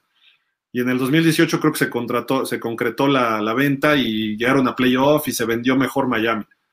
Pero pues si vamos a esas, y por ejemplo aquí viene el comentario de Miguel González, Super Bowl Cincinnati contra Bucaneros. Cincinnati son los dueños, la familia de Paul Brown es otro de los equipos tradicionales y ha subsistido como ha podido. Es un equipo de los... Hay dos ciudades que son de muy bajo mercado televisivo y mercado de publicitario en Estados Unidos, Cincinnati y Buffalo. Y esos equipos están ahorita peleando fuerte. Y Miami, que es como el octavo mercado de todos los equipos de la NFL y además a nivel nacional, porque es una de las ciudades más grandes o de regiones de, de densidad de población más altas y de inversión, pues el equipo no llega ni a los 14 mejores. Entonces no hay una relación concreta porque algo se está haciendo mal en el negocio. Puedes tener televisoras, puedes tener empresas, eh, hay mucha lana en la ciudad, pero no funciona el equipo. Esa es la, la, cuestión, ¿no? Están así trabajando mal algo internamente. Pero en fin, y vamos con el último comentario, Rodolfo Martínez. Pues entonces esperar después del supertazón para ver el próximo coach y disfrutar lo que resta de la temporada. Eso creo que es lo que va a pasar. Y probablemente sea Brian Dable. A lo mejor Dan Quinn se acelera el proceso y llega a Miami. Yo esperaría que fueran ellos dos, o Peterson o Harbaugh, por la experiencia y lo que se ve. Todos los demás están de sobra, como que tienen que cumplir una, una lista, nada más, ¿no? Eso es lo que yo veo. Pero esperemos que no, no caiga alguno de los otros, este Javi. Sí, sí, porque entonces hubieras cometido un horror, no un error por porque era más fácil rodear a Flores entonces de coordinadores con experiencia que hacer lo que decidiste al final, que fue correrlo. Claro, y aquí rápido está el otro prospecto, Vance Joseph, que ya pasó por Miami, 49 años, fue eh, coreback y corredor en Colorado del 90 al 94, fue reserva de Cordell Stewart, Jugó como corner en los Jets y en los Colts, 95 y 96. Tuvo dos pases interceptados como, como jugador. Luego es entrenador desde el 99 en colegial. En el 2005 llegó como asistente defensivo a San Francisco hasta el 2010. Luego en Texans estuvo en el 11 y el 13, también asistente defensivo. Coach de backs defensivos en Cincinnati, 14 y 15. coordinador defensivo en Miami en el 16, que lo hizo bien, fue el año de los playoffs, y de ahí se ganó el nombramiento como head coach de Denver, donde le fue mal, 11 ganados, 21 perdidos en dos temporadas. Se fue a Arizona desde el 2019 como asistente de Cliff Kingsbury y pues hasta ha crecido tanto que lo pusieron de coach interino cuando Kingsbury dio positivo de COVID, él se quedó al frente del equipo compartido con otro coach, pero él, o sea, él tenía responsabilidad. Este es Mike McDaniel, que es el coordinador ofensivo de San Francisco, es un chavito nerdo, eh, estudioso, sí, que pues 38 años de edad, no está tan jovencito, pero tampoco está tan grande. Eh, él tiene por ahí, pues inició como pasante en la NFL, no jugó, no tiene experiencia en la NFL, quizá en colegial, eso sí, no lo encontré tampoco. Empezó en 2005 con los Broncos, Texans 2006-8, coach de corredores en Sacramento Mountain Lions, que es como high school o una universidad pequeña, no sé, 2009-10, coach de corredores y asistente en Redskins del 11 al 13, receptores en Cleveland 14, asistente ofensivo en los Falcons con Mike Shanahan del 15 al 16, llegó al Super Bowl y lo perdieron, y se fue con Shanahan a San Francisco, que empezó a manejar los corredores, que le ha ido bien del 17 al 20, y lo ascendieron a coordinador ofensivo este año ahí en los Niners. Este hombre, Kellen Moore, también está chavillo, 33 años, coreback en la Universidad de Boise State, llegó a Detroit como agente libre en 2012, eh, como novato agente libre, y jugó ahí hasta el 14. En el 15 llegó a Dallas y jugó hasta el 17 como coreback, reserva de Romo, nunca dio el ancho. En 2018 fue coach de corebacks en Dallas y lo nombraron en el 19 coordinador ofensivo de Dallas y vimos la jugada que mandó, ¿no? Para perder el partido contra San Francisco.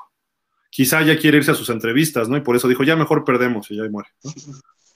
Y aquí está Dan Quinn, 51 años, entrenador colegial desde el 94 hasta el 2000, llegó al NFL en el 2001 como coach de, control ofensivo de los Niners, coach de línea defensiva de los Niners del 2002 al 4, ya estuvo en Miami del 2005 al 6, coach de línea defensiva, en los Jets también pasó por ahí, luego en los Seahawks, asistente del head coach de Pete Carroll, eh, todavía no era Carroll, me parece ahí, eh, luego se fue de coordinador defensivo y coach de línea defensiva a la Universidad de Florida, y eh, coordinador defensivo en Seattle cuando llegaron a los Super Bowls, que le ganan a, Denver y le pierden con los Pats, ¿no?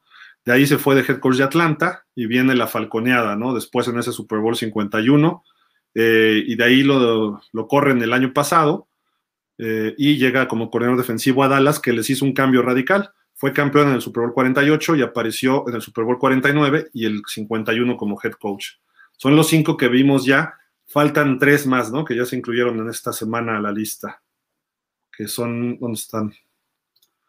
Es Thomas Brown, que les prometemos hacer su perfil también. Y nada más, ¿verdad? Es el único que falta ahí. Sí. Y Leslie Fraser. Leslie Fraser. Ah, Leslie Fraser, sí, es cierto. Entonces, vamos a estarlo meneando cada programa y a ver si surge ahí Jim Harbaugh, a ver si surge, surge Peterson a mí me gustaría verlos en la lista, que sean esos los coaches que vamos a contratar ahorita, para darle algo de estabilidad al equipo, porque si metes a Kellen Moore, pachanga. no. En fin, algo más, Fer, ya para despedirnos. No, Gil, nada, este, agradecer a, los Dolphins que están con nosotros, que estuvieron con nosotros el día de hoy. Este, como siempre, un gusto estar contigo, con, con Javi, y esperar, ¿no? Vamos a, a tener que esperar un poco más de tiempo para saber cuál va a ser la nueva dirección del equipo y ya poder empezar a, platicar de los temas de, fútbol, ¿no? Que, es el recontratar jugadores, hacia dónde van, qué van a traer y todo eso. Pero vamos a tener que esperar un poquito más. De acuerdo. Perdón, Javi, ¿algo más para cerrar? No, pues a esperar qué se va dando a lo largo de estos días para saber si ya tenemos coach esta semana o tendremos que esperar hasta, hasta finales del Super Bowl o una semana después. Lo más seguro es que sea hasta después del Super Bowl realmente, ¿no? Estás muteado, Javi, este Gil. Ah, Perdón, se me muteó esto aquí. Pues sí, ahí estamos al pendiente. Muchísimas gracias a todos los Dolphins. Pausa los dos minutos, jefe Sports Media. Eric Bieniemi sería una buena opción. Buenas noches, dice Jorge Humberto. Y Insiders de Kansas dice que sería una buena posibilidad muy alta desde la temporada 2019. Sí, ya ha habido problemas. En Houston lo quería Watson y por eso tanta diferencia con los dueños, etcétera, ¿no? Ya les platicaremos eso más adelante en diferentes espacios. Pues muchísimas gracias, buenas noches, otra vez tres horas. Gracias a todos de verdad y pues descansen. Vamos a tratar de hacer más breves estos programas o hacer dos programas a lo mejor ahora en el off-season para diluir un poco todos los comentarios. Nos importan los de todos y eso se los agradecemos. Gracias Javi, buenas noches. Bye, buenas noches Gil, Fer, Dolphin. Fer, buenas noches. Buenas noches a todos, que descansen. Y pues a final de cuentas, ánimo, creo que pueden venir tiempos mejores, pero hay que esperar que las cosas se den bien, hay que echar buena vibra, porque como fans no podemos hacer mucho, más que ya despierten de ese letargo, ya de esa hibernación, pero mental, Greer, Ross, ya piensen lo que hacen antes de tomar decisiones hacia lo, a lo loco, ¿no? Esperemos que todo salga bien y pues como siempre nos despedimos diciendo, fins up, gracias, hasta la próxima, cuídense, pásenla bien.